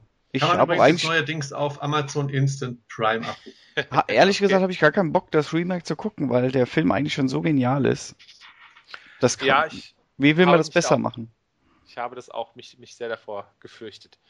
Aber gut, ähm, wir reden ja auch nicht über das Remake, wir reden über das Original und ja. das äh, bitte ich auch zu beachten bei dieser, also äh, nicht jetzt hier aus der Empfehlung hier versuchen, die Abkürzung zu nehmen, denn das Remake soll tatsächlich nicht besonders gelungen sein. Ähm, ja, ein Film, den man halt, also wenn man eine gewisse Tendenz hin zum asiatischen Kino hat, äh, dann hat man den Film sowieso gesehen. Ähm, wer sich da noch nicht ganz sicher ist, sollte sich das einfach mal antun. Der ist zwar auch nicht gerade kurzatmig, ähm, sondern hat auch so hier und da mal seine Längen, aber das, das gehört halt einfach auch hier und da mal mit dazu, dass es auch mal ruhigere Momente gibt und äh, dafür wird man auch immer wieder äh, überrascht und äh, ja, mit, mit ordentlichen Gewalt oder, oder Ekeleinlagen äh, vergütet. Das finde ich interessant, dass du jetzt eben äh, jetzt gerade über einen Film geredet hast, der auch ein US-Remake bekommen hat, bei dem du aber sagst, bitte erst das Original sehen. Denn auch mein Film, mein vierter Film, hat äh, mittlerweile ein US-Remake gekriegt mit einer von Jaschas Lieblingsdarstellerin, nämlich Chloe Grace Moretz. Hm. Und ähm, Let Me In. Richtig, Let Me ah. In. Ich möchte aber nicht von Let Me In reden, denn Let Me In ist zwar kein schlechter Film, ähm, ich möchte nämlich vom schwedischen Original so finster die Nacht reden. Ähm, kurz nur noch zu Let Me In. Das Problem an Let Me In ist einfach, der Film nimmt eine Umdeutung an der Story vor, die ich, wie ich finde, ähm, das komplette Konzept von so finster die Nacht dem Konzept einfach widerspricht und ähm, dementsprechend nicht die gleiche Wirkung erzielt, wie es dann so finster die Nacht das, getan hat. Ist es ein Spoiler, wenn du das verrätst? Ja, also das ist, es ist wirklich. Spoiler? Bitte? Okay, dann, dann musst du mir das nicht, na, nicht, nicht dem, sagen. Dann nee, musst du mir das nach dem Podcast verraten, weil ich habe tatsächlich Let the Right One In, äh, also quasi die, äh, oder ja, der, der, das war jetzt der, was so finster die Nacht, habe ich erst vor kurzem gesehen. Mhm. Ähm, weil Den habe ich noch Zeit nicht gesehen, meiner, deshalb nicht auf meiner Liste steht. Deswegen, äh, ja, äh, würde mich das sehr interessieren, wie das Remake, weil ich wusste tatsächlich gar nicht, dass es ein Remake gibt. Ja, ja. Ähm, aber ich habe das ähm, schwedische Original gesehen, deswegen. Ja, das Remake ist auch ähm, nicht nur mit Chloe Grace Moretz prominent besetzt, sondern auch auf dem Regiestuhl ähm, mit Matt Reeves, äh, den man, Entschuldigung, ja, der äh, vor kurzem jetzt auch äh, Planet der Affen Revolution gemacht hat. Ah. Hm, fand ich auch nicht schlecht. Wie gesagt, optisch und äh, stimmungsvoll ist Let Me In, aber äh, wie gesagt, eine Umdeutung, die dem Film eher schadet als hilft.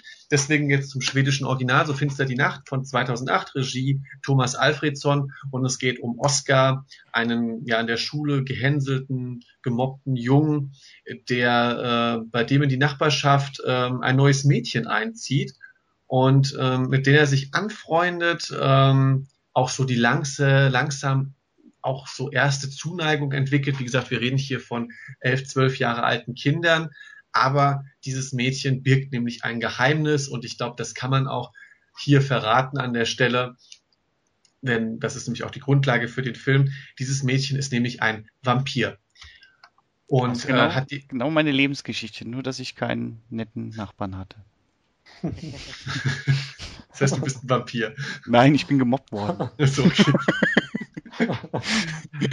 ähm, der Film ist ähm, ich sag mal, für das skandinavische Kino in dem Sinne nicht abseitig inszeniert. Wenn man das skandinavische Kino kennt, ist der mhm. Film eben dahingehend sehr düster, sehr dunkel, mit sehr vielen auch schwerfälligen Momenten, ähm, teilweise auch morbiden, grotesken Momenten, ähm, das eben also Aspekte, die das skandinavische Kino auszeichnet, was den Film aber dann so herausragend beziehungsweise dann vielleicht auch abseitiger mit Bezug auf den Mainstream macht, ist einfach äh, die Genremischung beziehungsweise die ähm, die Geschichtsmischung, dass man wirklich einen Horrorfilm mischt mit einem übernatürlichen Wesen, äh, also den Vampirfilm, ähm, mit einem Coming-of-Age-Film. Und wie eben dieser Junge es schafft, anhand dieses ja doch so greifbaren Mädchens, aber im Endeffekt auch übernatürlichen Wesens, ähm, ja, zu so eigener Stärke findet und ähm, eben dann eben auch für sich etwas äh, lernt und äh, fürs Leben mitnimmt. Und der Film ist dahingehend dann genauso herausfordernd, erschreckend, ähm, ohne dabei jetzt irgendwie in extreme Gore- oder Splatter-Effekte abzudriften, hat aber dann wiederum auf der anderen schade. Seite diese Nee, nicht schade, weil das wiederum den Film gestört hätte, weil das wäre dann wiederum absoluter Selbstzweck gewesen. Der Film hat seine schauerhaften Momente und die sind auch typisch skandinavisch sehr direkt in Szene gesetzt. Der Film wird aber nicht zu einem Splatterfest, um einfach äh, dieses Missverständnis auszuräumen. Ich wollte dich auch nur ärgern aber auch nicht wirklich unblutig. Nein, nein, nein. Das da aber wie gesagt alles ja. im Rahmen, äh, wie es eben für die Stimmung, für die Handlung passt. Um dann aber wie gesagt auch den den den den Dreh zu finden, das Ganze sehr dramatisch zu erden und man ist dann wirklich mit diesen Kinderfiguren dabei. Mhm. Ja. Was wie gesagt das amerikanische Remake mh, hm, es wird schon schwieriger, äh, mit den Figuren mitzufühlen, weil es einfach amerikanischere Schauspieler sind. Ähm, das gleich, ähnliche Problem wie bei Chloe Grace Moretz in Carrie. Man nimmt es nicht zu 100 Prozent ab, warum jetzt ausgerechnet diese Kinder äh, gemobbt und gehänselt und äh, werden in der Schule und dahingehend Probleme haben. Ähm, also nicht unbedingt das beste Typecasting. Damit meine ich, äh, so meine ich das. Ja, es ist auch, glaube ich, schwierig, weil ja gerade mir auch da die, die äh, ja, die weibliche Hauptdarstellerin im Film auch sehr gut gefallen hat. Also diese, diese, diese Kälte, sag ich mal, ja. diese, auch dieses, äh, dass sie ja quasi immer wieder erzählt, dass sie eigentlich mehrere hundert Jahre alt ist und, und so ein bisschen so diese, aber halt quasi gefangen ist im, im Körper eines Kindes. Ja. Ähm, ohne jetzt alt, verschroben und, und zu erwachsen zu, zu, zu klingen, ähm, fand ich irgendwie war eine fantastische Leistung und ich ja, deswegen habe ich jetzt mich äh, danach äh, orientiert nach dem Remake, weil das würde mich tatsächlich doch mal interessieren, wie das eine hochgelobte Schauspielerin äh, entsprechend dann äh, imitieren will. Ja. Gut, dann kommen wir zu deinem vorletzten Film, Jascha. Wie heißt der? Das ist der dunkle Kristall. Der Holi kennt den höchstwahrscheinlich. Ich weiß ja, nicht, ob, ob, die anderen den auch kennen. Nee. Ähm, das ist ein etwas älterer Fantasy-Film äh, und äh, also Fantasy-Filme so in, in der 80er-Ära waren ja eher seltener, obwohl es hier und da ein paar gute Sachen gab, wie ähm, wie, wie ist nochmal Tom Cruise äh, Legende. Debüt? Legende zum Beispiel, ja. Oder äh, äh, Willow, was ja auch Willow. ganz nett war. Aber der, der Clou bei der Dunkle Kristall ist, was ich finde, was den so einzigartig macht, äh, es, es gibt keine Menschen in diesem Universum. Es spielt in einem Universum, was komplett ohne Menschen auskommt. Die beiden Hauptfiguren, um die es geht, das sind Gelflinge, das sind so kleine elfenähnliche Wesen, würde ich sagen. Und äh, es gibt so, die Bösen sind so vogelartig und die sind, das sind alles äh, Hand, also die meisten sind Handpuppen oder Kostüme, aber für die damalige Zeit würde ich mal sagen echt sehr gut gemacht. Also die, man nimmt den Gelfling, obwohl es Handpuppen sind, äh, ab, dass sie wirklich da sein könnten. Das ist dann auch gemischt worden mit, mit kleinen Schauspielern, Kostümen und Schnitttechnik.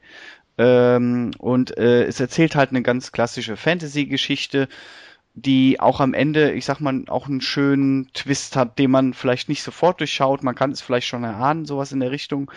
Äh, dass ein äh, der der kleine schwache Gelfling, sag ich mal, äh, auserkoren wurde, die die Welt zu retten und äh, ja ein, ein äh, große Verantwortung auf kleinen Schultern Und auf, mit Hilfe von Freunden schafft er es dann am Ende doch. Uh, ja. Mhm. Gibt es auch als kleine Empfehlung für Leute, die sich gerne was ins Regal stellen wollen, gibt es auch als äh, Split-DVD oder, oder Blu-ray zusammen mit Das Labyrinth. Ja, Labyrinth hatte ich auch kurz überlegt, aber ähm, ich muss sagen, dass mir die Tanzszenen in Labyrinth dann doch zu abgedreht sind. Das ist dann eher auch ein bisschen mittlerweile, vielleicht belächelt man das auch ein bisschen, aber Labyrinth ist natürlich auch sehr cool, finde ich. Aber ich finde halt, der Clou beim dunklen Kristall ist halt auch, dass es wirklich keine Menschen gibt. Und ich will viel mehr Filme sehen. Ich, ich stehe ja total auf alles, was so fremdartig oder ungewöhnlich ist. Mhm. Und äh, wie wär's da mal mit einem Science-Fiction-Film, wo es gar nicht um Menschen geht, wo Menschen nicht existieren oder nicht vorkommen? Aber leider gibt's halt immer die Menschen, die eine Rolle spielen. Und äh, ich, ich hätte gerne mal ein bisschen mehr diesen Mut, mal Wege zu gehen, die es halt noch nicht gab. Und das schafft der dunkle Kristall meiner Meinung nach ganz gut. Ja, auch ein Film, den ich in meine Liste aufgenommen habe. Sogar noch, äh, habe ich sogar noch mehr Lust drauf gerade als auf den anderen, den du vorhin noch genannt hast. Die Höllentour. Nee, wie hieß der Film? Der Höllentrip. ah, genau. Ja, ist, ein, ist, ist auch äh, ne, Jim Henson, also hier Muppet Show quasi. Also Jim Henson und Frank Ost, die ja das ja. äh, quasi genau. bekannt sind für ihr Puppenspiel. Wir kommen zur letzten Runde unseres Main Topics, unsere letzten fünf abseitigen Filme, die ihr euch da draußen vielleicht mal anschauen wollt. Markus, fang mal an mit deinem letzten Film. Ja, den habe ich gerade auch noch äh, so improvisiert, ähm, ein bisschen umgestellt. Ähm, ich wollte nämlich jetzt mal einen bisschen älteren Film nehmen, nämlich von 1960, und zwar äh, Hitchcocks Psycho. Weil okay. ähm, Hitchcock im Endeffekt damals einen äh, Film geschaffen hat, der äh, eine ganz wichtige äh, Regel des Mainstream-Films bricht, nämlich, äh, dass man seine Hauptfigur nicht sterben lassen darf. Und ich spoiler jetzt, glaube ich, nicht zu viel, wenn ich sage, die Hauptfigur stirbt nach einer halben Stunde. und ähm, normalerweise ist es auch so, dass äh, der, der abseitige Film, beziehungsweise auch der Experimentalfilm, dass die Elemente im Laufe der Jahre meistens auch Einzug in den Mainstream-Film halten. Aber das ist ein Element, was heute ähm, nicht, auch nicht im Mainstream-Film zu finden ist, wenn nur ganz selten. Äh, das ist halt immer noch so ein No-Go, dass die Hauptfigur stirbt. Ähm, höchstens mal in Game of Thrones, aber ähm, ja, auf jeden Fall immer noch ein beeindruckender Film, der mit den Konventionen des Kinos gebrochen hat. Hm. Ähm, to tolle Begründung, weil ähm, ich jetzt Psycho ähm, dahingehend nicht eingeordnet hätte, aber natürlich äh, rückblickend auf die Zeit ähm, war es dahingehend definitiv eine Herausforderung für die Zuschauer und ähm, der Film hat da ja auch eine sehr berühmte äh, nicht ganz einfache Entstehungsgeschichte. Die mehr oder weniger gut in dem Film Hitchcock aufbereitet wurde. Cock. Uli, dein letzter Film für heute. Ja, du hast äh, im Prinzip mir auch schon ein bisschen Wind aus den Segeln genommen, nachdem du vorhin äh, einen, einen Vortrag über, über äh, Kevin Smith gehalten hast. Ähm, Nein. aber äh, ich mag Kevin Smith es, es sei dir verziehen, ich mag ihn nämlich auch und wollte ihn deshalb natürlich auch unbedingt erwähnt haben und äh, habe es mit einem meiner absoluten Lieblingsfilme, nämlich äh, Clerks. Clerks. Ah, ich wusste und es. Der einzige Kevin Smith-Film, den ich noch nicht gesehen habe. Ja, okay. Also du hast damit quasi meinen quasi Lieblingsfilm von Kevin Smith tatsächlich nicht gesehen und zwar äh, Clerks wie der Name sagt, oder auf Deutsch glaube ich die Ladenhüter. Ja. Ähm, ein Film, der eigentlich äh, ja, man könnte sagen, äh, gar nicht so viel Story zu bieten hat, denn es handelt tatsächlich einfach von zwei äh, Jungs, die ähm, in äh, ja, einem, einem Laden arbeiten, beziehungsweise jeder in einem anderen Laden, die aber nebeneinander liegen und äh, deshalb befreundet sind und quasi äh, ja, in einer Kleinstadt sich so ein bisschen langweilen äh, und äh, quasi während ihrer Ladenzeit, weil ja keiner zu, keiner, kein Käufer kommt, sich eigentlich die ganze Zeit nur unterhalten über unter anderem also relativ viel über Star Wars und über alles Mögliche, über, über Mädels, über das, über das Leben allgemein. Und es ist halt ein, ein durch und durch Dialog äh, getriebener Film. aber wirklich äh, ja einfach klasse klasse Dialogen man kann sich da unheimlich gut reinversetzen äh, über das Fantasieren der zwei und äh, ja immer wieder durch ein paar bizarre äh, und andersartige Szenen äh, dann ergänzt äh, und und auch einfach so ein bisschen Situationskomik äh, eingebracht also äh, rundum ein ein Film der wirklich so äh, ja zum zum Hinsetzen äh, durchgucken und genießen ist ich finde das auch ähm, ganz interessant, weil Clerks, ähm, wie gesagt, ich habe vor kurzem das Buch äh, fertig gelesen, Tough Shit von Kevin Smith, das er, wie gesagt, selbst geschrieben hat, über seine Erfahrungen da redet, auch über Clerks.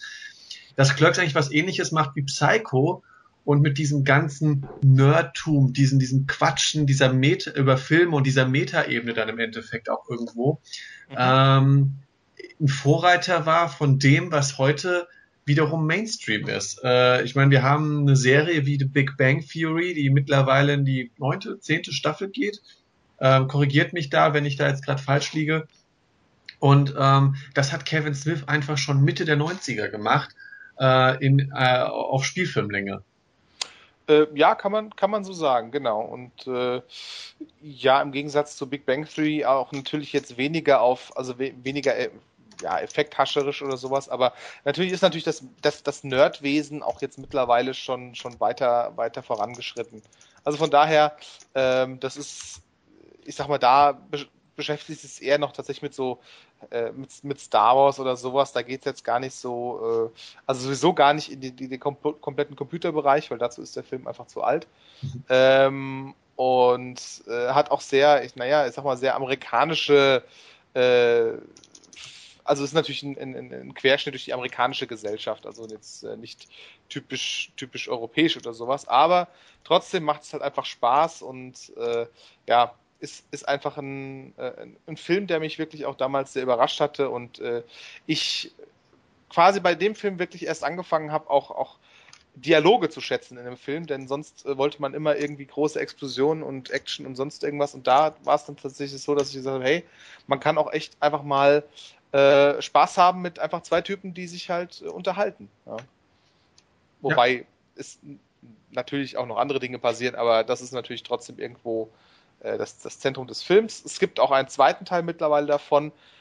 Der ist ein bisschen, ja, ich sag mal, ein bisschen äh, auf jeden Fall in Farbe, weil der erste ist schwarz-weiß und auch ein bisschen generell ein bisschen bunter, was die was die Thematiken angeht. Aber äh, lohnt er sich? Ich habe den zweiten noch nicht gesehen. Also er ist natürlich nicht so gut wie der erste, aber ich sag mal, wenn du den ersten mochtest, findest du den zweiten zumindest nicht total katastrophal, weil er teilweise Gags hat, die in dieselbe Kerbe schlagen, ist aber teilweise etwas plumper. Interessant, äh, also wie gesagt, die ganze Clerks-Reihe muss ich mir quasi noch antun. Bei mir ging es bei Kevin Smith erst mit Chasing Amy los. Mhm. Aber dann komme ich äh, auch zu meiner zu meinem vorletzten Film und auch hier habe ich wieder geschummelt, denn ich habe äh, nicht nur einen Film, sondern wieder einen Regisseur und das ist Martin McDonough. Sagt den meisten wahrscheinlich jetzt äh, spontan nichts oder weiß schon jemand, auf welche Filme ich hinaus will? Nee. Nein. Nein. Gut, ähm, der Film ist nämlich durch zwei Filme bekannt, bei denen er auch Regie geführt hat. Es sind auch seine einzigen zwei Langspielfilme bisher, nämlich Brügge ah, sehen und okay. sterben und Seven Psychos. Man darf den guten Herren auch nicht verwechseln. Oh, äh, fällt mir gerade ein. Äh, The Guard war ein Film, den ich auch in meiner Liste hatte, aber das halt eher so weiter unten. Das wollte ich gerade sagen, man ah, darf okay. den Film nicht verwechseln mit John Michael McDonough, nämlich dem Regisseur von The Guard, der lustigerweise aber der Bruder ähm, des äh, Brügge sehen und sterben und Seven Psychos Regisseurs Martinez. Also zwei irische Regisseure, die da äh, sehr von sich reden machen. Warum es jetzt bei mir nicht äh, John Michael McDonough mit The Guard geworden ist, äh, liegt daran, ich fand The Guard offen gesagt äh, sehr schwach. Guter Einstieg, aber konnte seine ähm, groteske Grundidee nicht durchziehen. Muss aber sagen, ich weiß nicht, Julio, ob du den schon gesehen hast, der Nachfolgefilm ähm, Am Sonntag bist du tot. Ähm, Calvary äh, ist ein umso stärkerer Film und macht all das richtig, was ich in meinen Augen bei The Guard noch als äh, falsch empfunden habe. Okay, nee, habe ich nicht. Ähm, mir hat The Guard aber eigentlich auch ganz gut gefallen, weil es so ein typisch Ja, es ist zwar ein irischer Film, aber er war auch irgendwie, also er hatte auch dieses typisch britische, so diese, diese etwas, diese plumpe Dreistigkeit in manchen Situationen. Äh, Wobei das ähm, einfach weil ich, weil ich jetzt die beiden Kulturen mittlerweile ganz gut kenne, äh, dahingehend ist, also du hast schon recht, irgendwo gibt es da natürlich die Überschneidung, einfach auch was die Schwärze des Humors angeht. Genau. Äh, es gibt ja die ganz wunderbare erste ähm, CSI-mäßige Mordermittlungsszene, wo sie das erste Opfer finden in The Guard. Ja. Ähm, die Iren sind dahingehend immer noch ein bisschen äh, surrealer in manchen Momenten.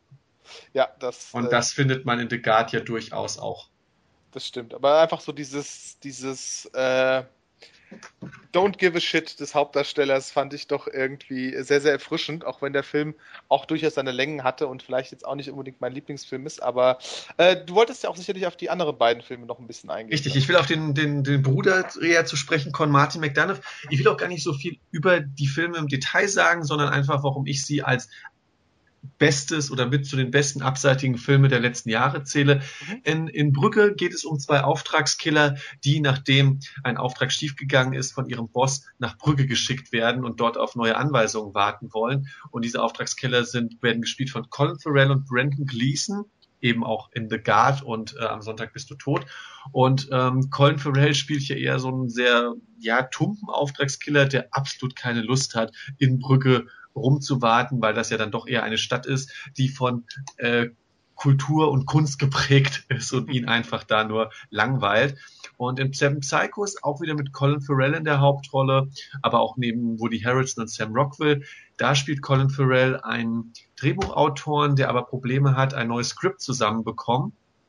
Er hat aber glücklicherweise äh, einen kleinkriminellen Kumpel, äh, nämlich Woody Harrelson, der äh, wiederum den Shih Tzu, also einen kleinen Hund eines bekannten Gangsters, gespielt von Woody Harrelson, ähm, entführt und ähm, dadurch entwickelt sich, wie gesagt, eine ganz verrückte Story, äh, so dass äh, Colin Farrell äh, am eigenen Leib dann doch noch sehr viele Inspirationen für seinen neuen äh, Krimi beziehungsweise äh, Thriller dann bekommen kann.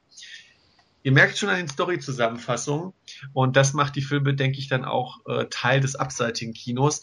Sowohl Brücke sehen und sterben als auch Seven Psychos bestechen durch eine äh, sehr ähm, einfallsreiche, aber auch irgendwo verrückte Erzählweise, Narration, also bestechen durch extrem viele Ideen, also die auch durch sehr skurrile Ideen ähm, hervorstechen und dahingehend hat man dann auch, er inszeniert dann auch die Schauspieler ganz bewusst leicht überdreht, aber trotzdem noch greifbar, dass es auch keine Abziehfiguren wären. Und ähm, wo Brügge und Sehen, äh, Brügge sehen und sterben noch so eine noch am ehesten stringente Geschichte erzählt, gerät Seven Psychos kontrolliert außer Kontrolle, kann man glaube ich so sagen, weil der Film, wir haben es ja hier mit einem Drehbuchautoren, der Probleme hat, ähm, eine Geschichte zu Ende zu bringen, ab einem gewissen Moment in dem Film auch eine Metaebene, nämlich über Filme, das Schreiben in Filmen und natürlich auch den dramaturgischen Aufbau von Filmen ähm, zu reden. Und dahingehend, Seven Psychopaths war 2012 mein liebster Film und ähm, ist dahingehend, ich habe ihn jetzt zum Ende hin genannt, es ist jetzt nicht quasi mein allerliebster äh, abseitiger Film, aber er ist schon ein sehr, sehr starker Film und jeder, der quasi auch über ja, die Art des Geschichtenerzählens ähm, etwas auf skurrile Art und Weise lernen will, dem sei Seven Psychopaths auf jeden Fall ähm, angeraten. Mhm. Jascha, ja, dann kommen wir Liste drauf. Sehr gut.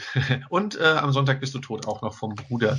Ja, das äh, jetzt nachdem du, nachdem ich da diese Wissenslücke auch jetzt äh, geschlossen wurde, dass das eigentlich zwei Brüder sind, äh, bin ich jetzt auch dort ein Stückchen weiter. Perfekt. Auf jeden Fall zwei Brüder, die auch das irische Kino weit, weit nach vorne bringen. Jescha, aber jetzt nochmal dein letzter Film. Du hast quasi die Aufgabe, unsere Runde abzuschließen. Ich hoffe mit einem ja. Highlight. Äh, also für mich war es ein Highlight und ich würde den jetzt als abseitigen Film bezeichnen, weil es für mich damals große Mühen gekostet hat, ein Kino zu finden, wo der, wo der läuft. Der hat zwar sehr viel Aufmerksamkeit gekriegt, also ist sehr bekannt, aber ist dann doch ich, ich, ich verstehe nicht, warum der in keinem Kino lief. Ich musste mich dann in Frankfurt irgendwo in so einen abseitigen Kino äh, hineinbegeben, wo äh, die Stühle, wo mein Tücher neben dran.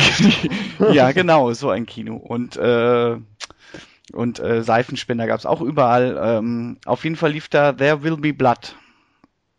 Und hm? ich finde, der Film äh, den kann man ruhig als abseitigen Film bezeichnen, weil er von seiner Erzählart, von seiner Dramaturgie doch etwas doch sehr speziell ist. Man könnte vielleicht auch sperrig sagen oder etwas skurril vielleicht, äh, aber der Film hat doch was sehr eigenes, muss ich sagen. Ob das jetzt der Soundtrack ist, ob es die Geschichte an sich ist, die von einem, äh, man kann ja kurz mal zusammenfassen, worum es geht, äh, irgendwie Anfang des äh, 20. Jahrhunderts ist es so, dass äh, das Öl erschlossen wird und einer daraus dann ein großes Geschäft macht und äh, man sieht halt seine Entwicklung von Habgier zerfressen und äh, von Ehrgeiz angetrieben. Also er hat eine absolut Ärger, äh, er, er geht über Leichen, um sein Ziel zu erreichen und äh, über die Jahre hinweg, weil man sieht auch seine Entwicklung quasi so, es fängt ganz ruhig an, wie er einfach in so einem Stollen ist und arbeitet. Und ich glaube, die ersten 20, naja, vielleicht nicht 20, aber die erste Viertelstunde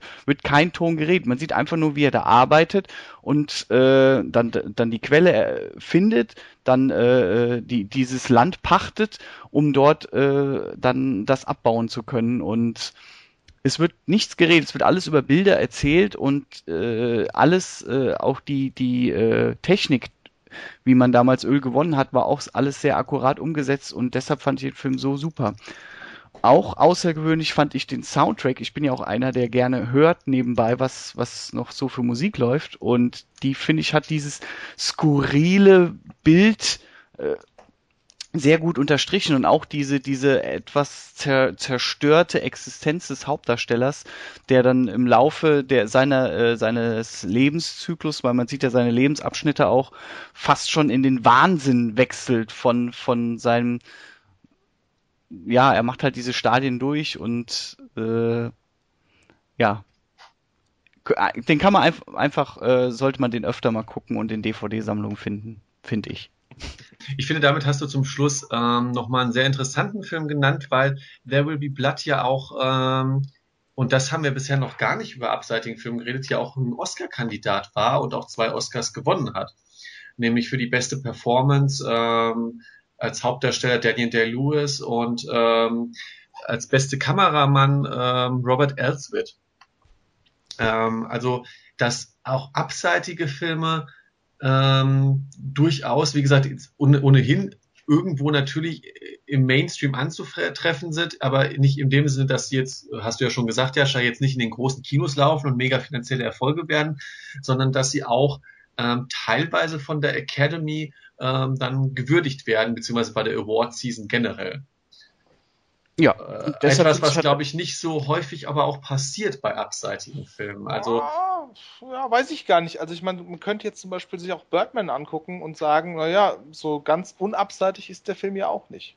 Nein, nein, nein, aber ähm, es, es, es sind trotzdem Seltenheiten, würde ich sagen, weil im Normalfall ist die Academy, wenn wir jetzt wirklich über die Oscars reden, ja doch relativ berechenbar. Also ähm, dass Filme wie 12 Years a Slave, Selma ähm, und ähnliches oder Lincoln, ja, also historisch geprägte Dramen beispielsweise, äh, mhm. Oscars gewinnen, ist eher zu erwarten, als ähm, wenn jetzt ein Birdman oder ein, ein äh, There Will Be Blood gewinnt. Ja, gut, das ist richtig. Und Aber, ich glaube, man ja. muss auch ein gewisses Standing bei den Oscars haben, um so weit zu kommen äh, bezüglich abseitiger Filme. Einfach auch nicht Leonardo DiCaprio heißen zum Beispiel. Der, ähm, ich muss ja zugeben, ich bin nicht der größte ähm, Fan des ähm, Regisseurs äh, Inaritu, aber ähm, er hat ja jetzt die ganz große Chance, weil er jetzt im nächsten Inaritu-Film mitspielen wird ähm, The Revenant. Und auch ich muss zugeben, äh, der Trailer äh, beeindruckt und jo. Das muss doch jetzt eigentlich die Kombi sein. äh, wenn er schon mit Scorsese nicht hinkriegt, einem Regisseur, den ich ja auch verehre und die Kombi mit DiCaprio fast immer äh, absolute Früchte trägt. Äh, jetzt hat er doch, glaube ich, jetzt die Kaffee muss auf jeden Fall nochmal einen Oscar kriegen. Aber wir schweifen vom Thema. Für sein Lebenswerk dann. Ich hoffe. Hat er verdient, hat er verdient. Ja, stimmt schon. Das, ja. Okay. Dann würde ich sagen, haben wir, glaube ich, aufgezeigt, wie, wie groß die Bandbreite äh, bei Filmen abseits des Mainstreams ist. Ähm, haben auch, denke ich, ein paar nette oder interessante Definitionen dazu geliefert. Ich fand es auf jeden Fall auch interessant, dass wir jetzt uns gar nicht so sehr im Bereich des Terror- oder Horrorfilms bewegt haben, äh, was ich äh, bei der Vorbereitung dieser Sendung fast noch mehr erwartet habe. Aber ähm, es zeigt sich einfach, dass der abseitige Film, wie es auch das Fantasy Filmfest im Endeffekt immer darstellt, dass Horror oder, oder äh, Terrorfilme nur einen kleinen Teil davon ausmachen und Thriller, Dramen etc., die den Zuschauer irgendwie, wie gesagt, auf irgendeine Art und Weise herausfordern, äh, auch dazugehören und ähm, das, ähm, das Subkino, und da gibt's ja noch, noch sehr, sehr, sehr viel mehr, das waren ja jetzt hier nur unsere Beispiele, ähm, durchaus ein Kino ist, was ähm, Zuschauer sich durchaus mal im wahrsten Sinne des Wortes antun können und sollten. Wobei natürlich die Geschmäcker da immer auseinandergehen und auch sollen, denke ich, bei dieser Art von Filmen. Dann würde ich sagen, kommen wir zum Ende der Sendung. Mehr Podcasts von uns könnt ihr natürlich nach wie vor auf wirsindmovies.com finden. Da findet ihr unsere alten Folgen, da findet ihr den wöchentlichen Trash Talk. Ansonsten noch viele verschriftliche Kritiken und natürlich auch unseren YouTube-Channel. Und ansonsten, wenn ihr auch wieder ein bisschen was aus dem Bereich Games hören bzw. sehen wollt, äh, haben Jascha und Hurli ihren nicht ganz so regelmäßigen, aber ihren Videospiel-Podcast Entertainment. Stimmt, da müssen wir auch wieder eine Folge machen. Wut! Danke. und ansonsten äh, könnt ihr auch noch Jascha und Turli zusammen meistens auf Jaschas YouTube-Channel The Duplex sehen und hören, äh, indem sie verschiedene Let's Plays durchgehen. Ähm, ich glaube, da könnt ihr auch mal demnächst. Richtig. Auf jeden Fall, ihr seht eine Menge, Menge Material neben unseren monatlichen Sendungen hier. Wie gesagt, besucht wir sind Movies, schreibt uns in die Comments, äh, diskutiert mit uns auf Facebook und wir hören uns bei der nächsten Ausgabe wieder. Macht's gut, bis zum nächsten Mal und noch viel Spaß mit den ganzen Filmen, die wir für euch haben. Tschüss, für euch vorgestellt haben. Tschüss. Ciao. Tschüss. Rahmen voller Liebe und voll bitterer Wahrheit. Horrorfilme sehen und die anderen anschreien. Mach mal Popcorn oder Nachos klar, mir egal ob selbst gebacken. Wichtig ist, dass wir für ein paar Stunden diese Welt verlassen. Sei mal leise, Rückenstück, drück auf Play und lehn dich zurück. Lehn dich zurück. Ähm, das, ah, Entschuldigung. Äh, ja, also ich habe mir äh, Gedanken gemacht, äh, was, was für Filme das denn sein können. Was, was lacht ihr denn jetzt? Ja, ich kann mir auch Gedanken so, machen. Hättest du gerade wie parallel wieder irgendwelche Pornoseiten angesurft, das ist gerade total aus dem Dings gerissen worden. Äh, nein. Also, äh, wie kriege ich jetzt die Zeit rum? Äh, nein, nein, also, ganz, ganz, Das sehe ich ganz genauso. nein, ich muss den Herrscher in Schutz nehmen. Er hat mir schon vor der Woche erzählt, dass er über seine Top 5 brütet. Ja, ähm, ich, ich, muss. Äh, äh aber zu der kommen wir erst gleich, Jascha. Also ja, ja, nee, nee, nee, will ich auch nicht. Ich habe euch ja zugehört. und äh, ähm, also, ah, Entschuldigung. Und ich glaube, ist der nicht sogar irgendwie in Deutschland produziert worden oder gedreht worden oder sowas? Da bin ich jetzt überfragt. Da müsste äh, ich, nee, ich glaube, du verwechselst das mit ähm, die Endlich Geschichte. Geschichte. Ja, das war einer. Äh, das auch. Das waren ja auch die, äh, was war es, Babelsberg? Bavaria die, die, Bavaria Filmstudios, genau, ja, okay. Das ja, gut, und okay, die unendlich, ja genau, unendlich. Ich kann mich nämlich erinnern, als wir da zu Besuch waren als Kinder, dann durfte ich auf dem Furfur reiten. Das war geil. Ja, das habe ich auch gemacht. Lebt er da immer noch? Äh, ich glaube, den musste einschläfern, weil er so schwer krank war, von Krebs zerfressen und weil, Weil so viele Kinder auf ihm geritten sind, ja. Und durftest du auch in der, in der, in der Raumschiff-Absturz-Szene aus Enemy Mine mitspielen? Nee, das, nicht, aber wir haben die Korridore gesehen aus Enemy Mine. Ah, okay. Gut, kommen wir zurück zum Thema. äh, die Nicht weiter abschweifen.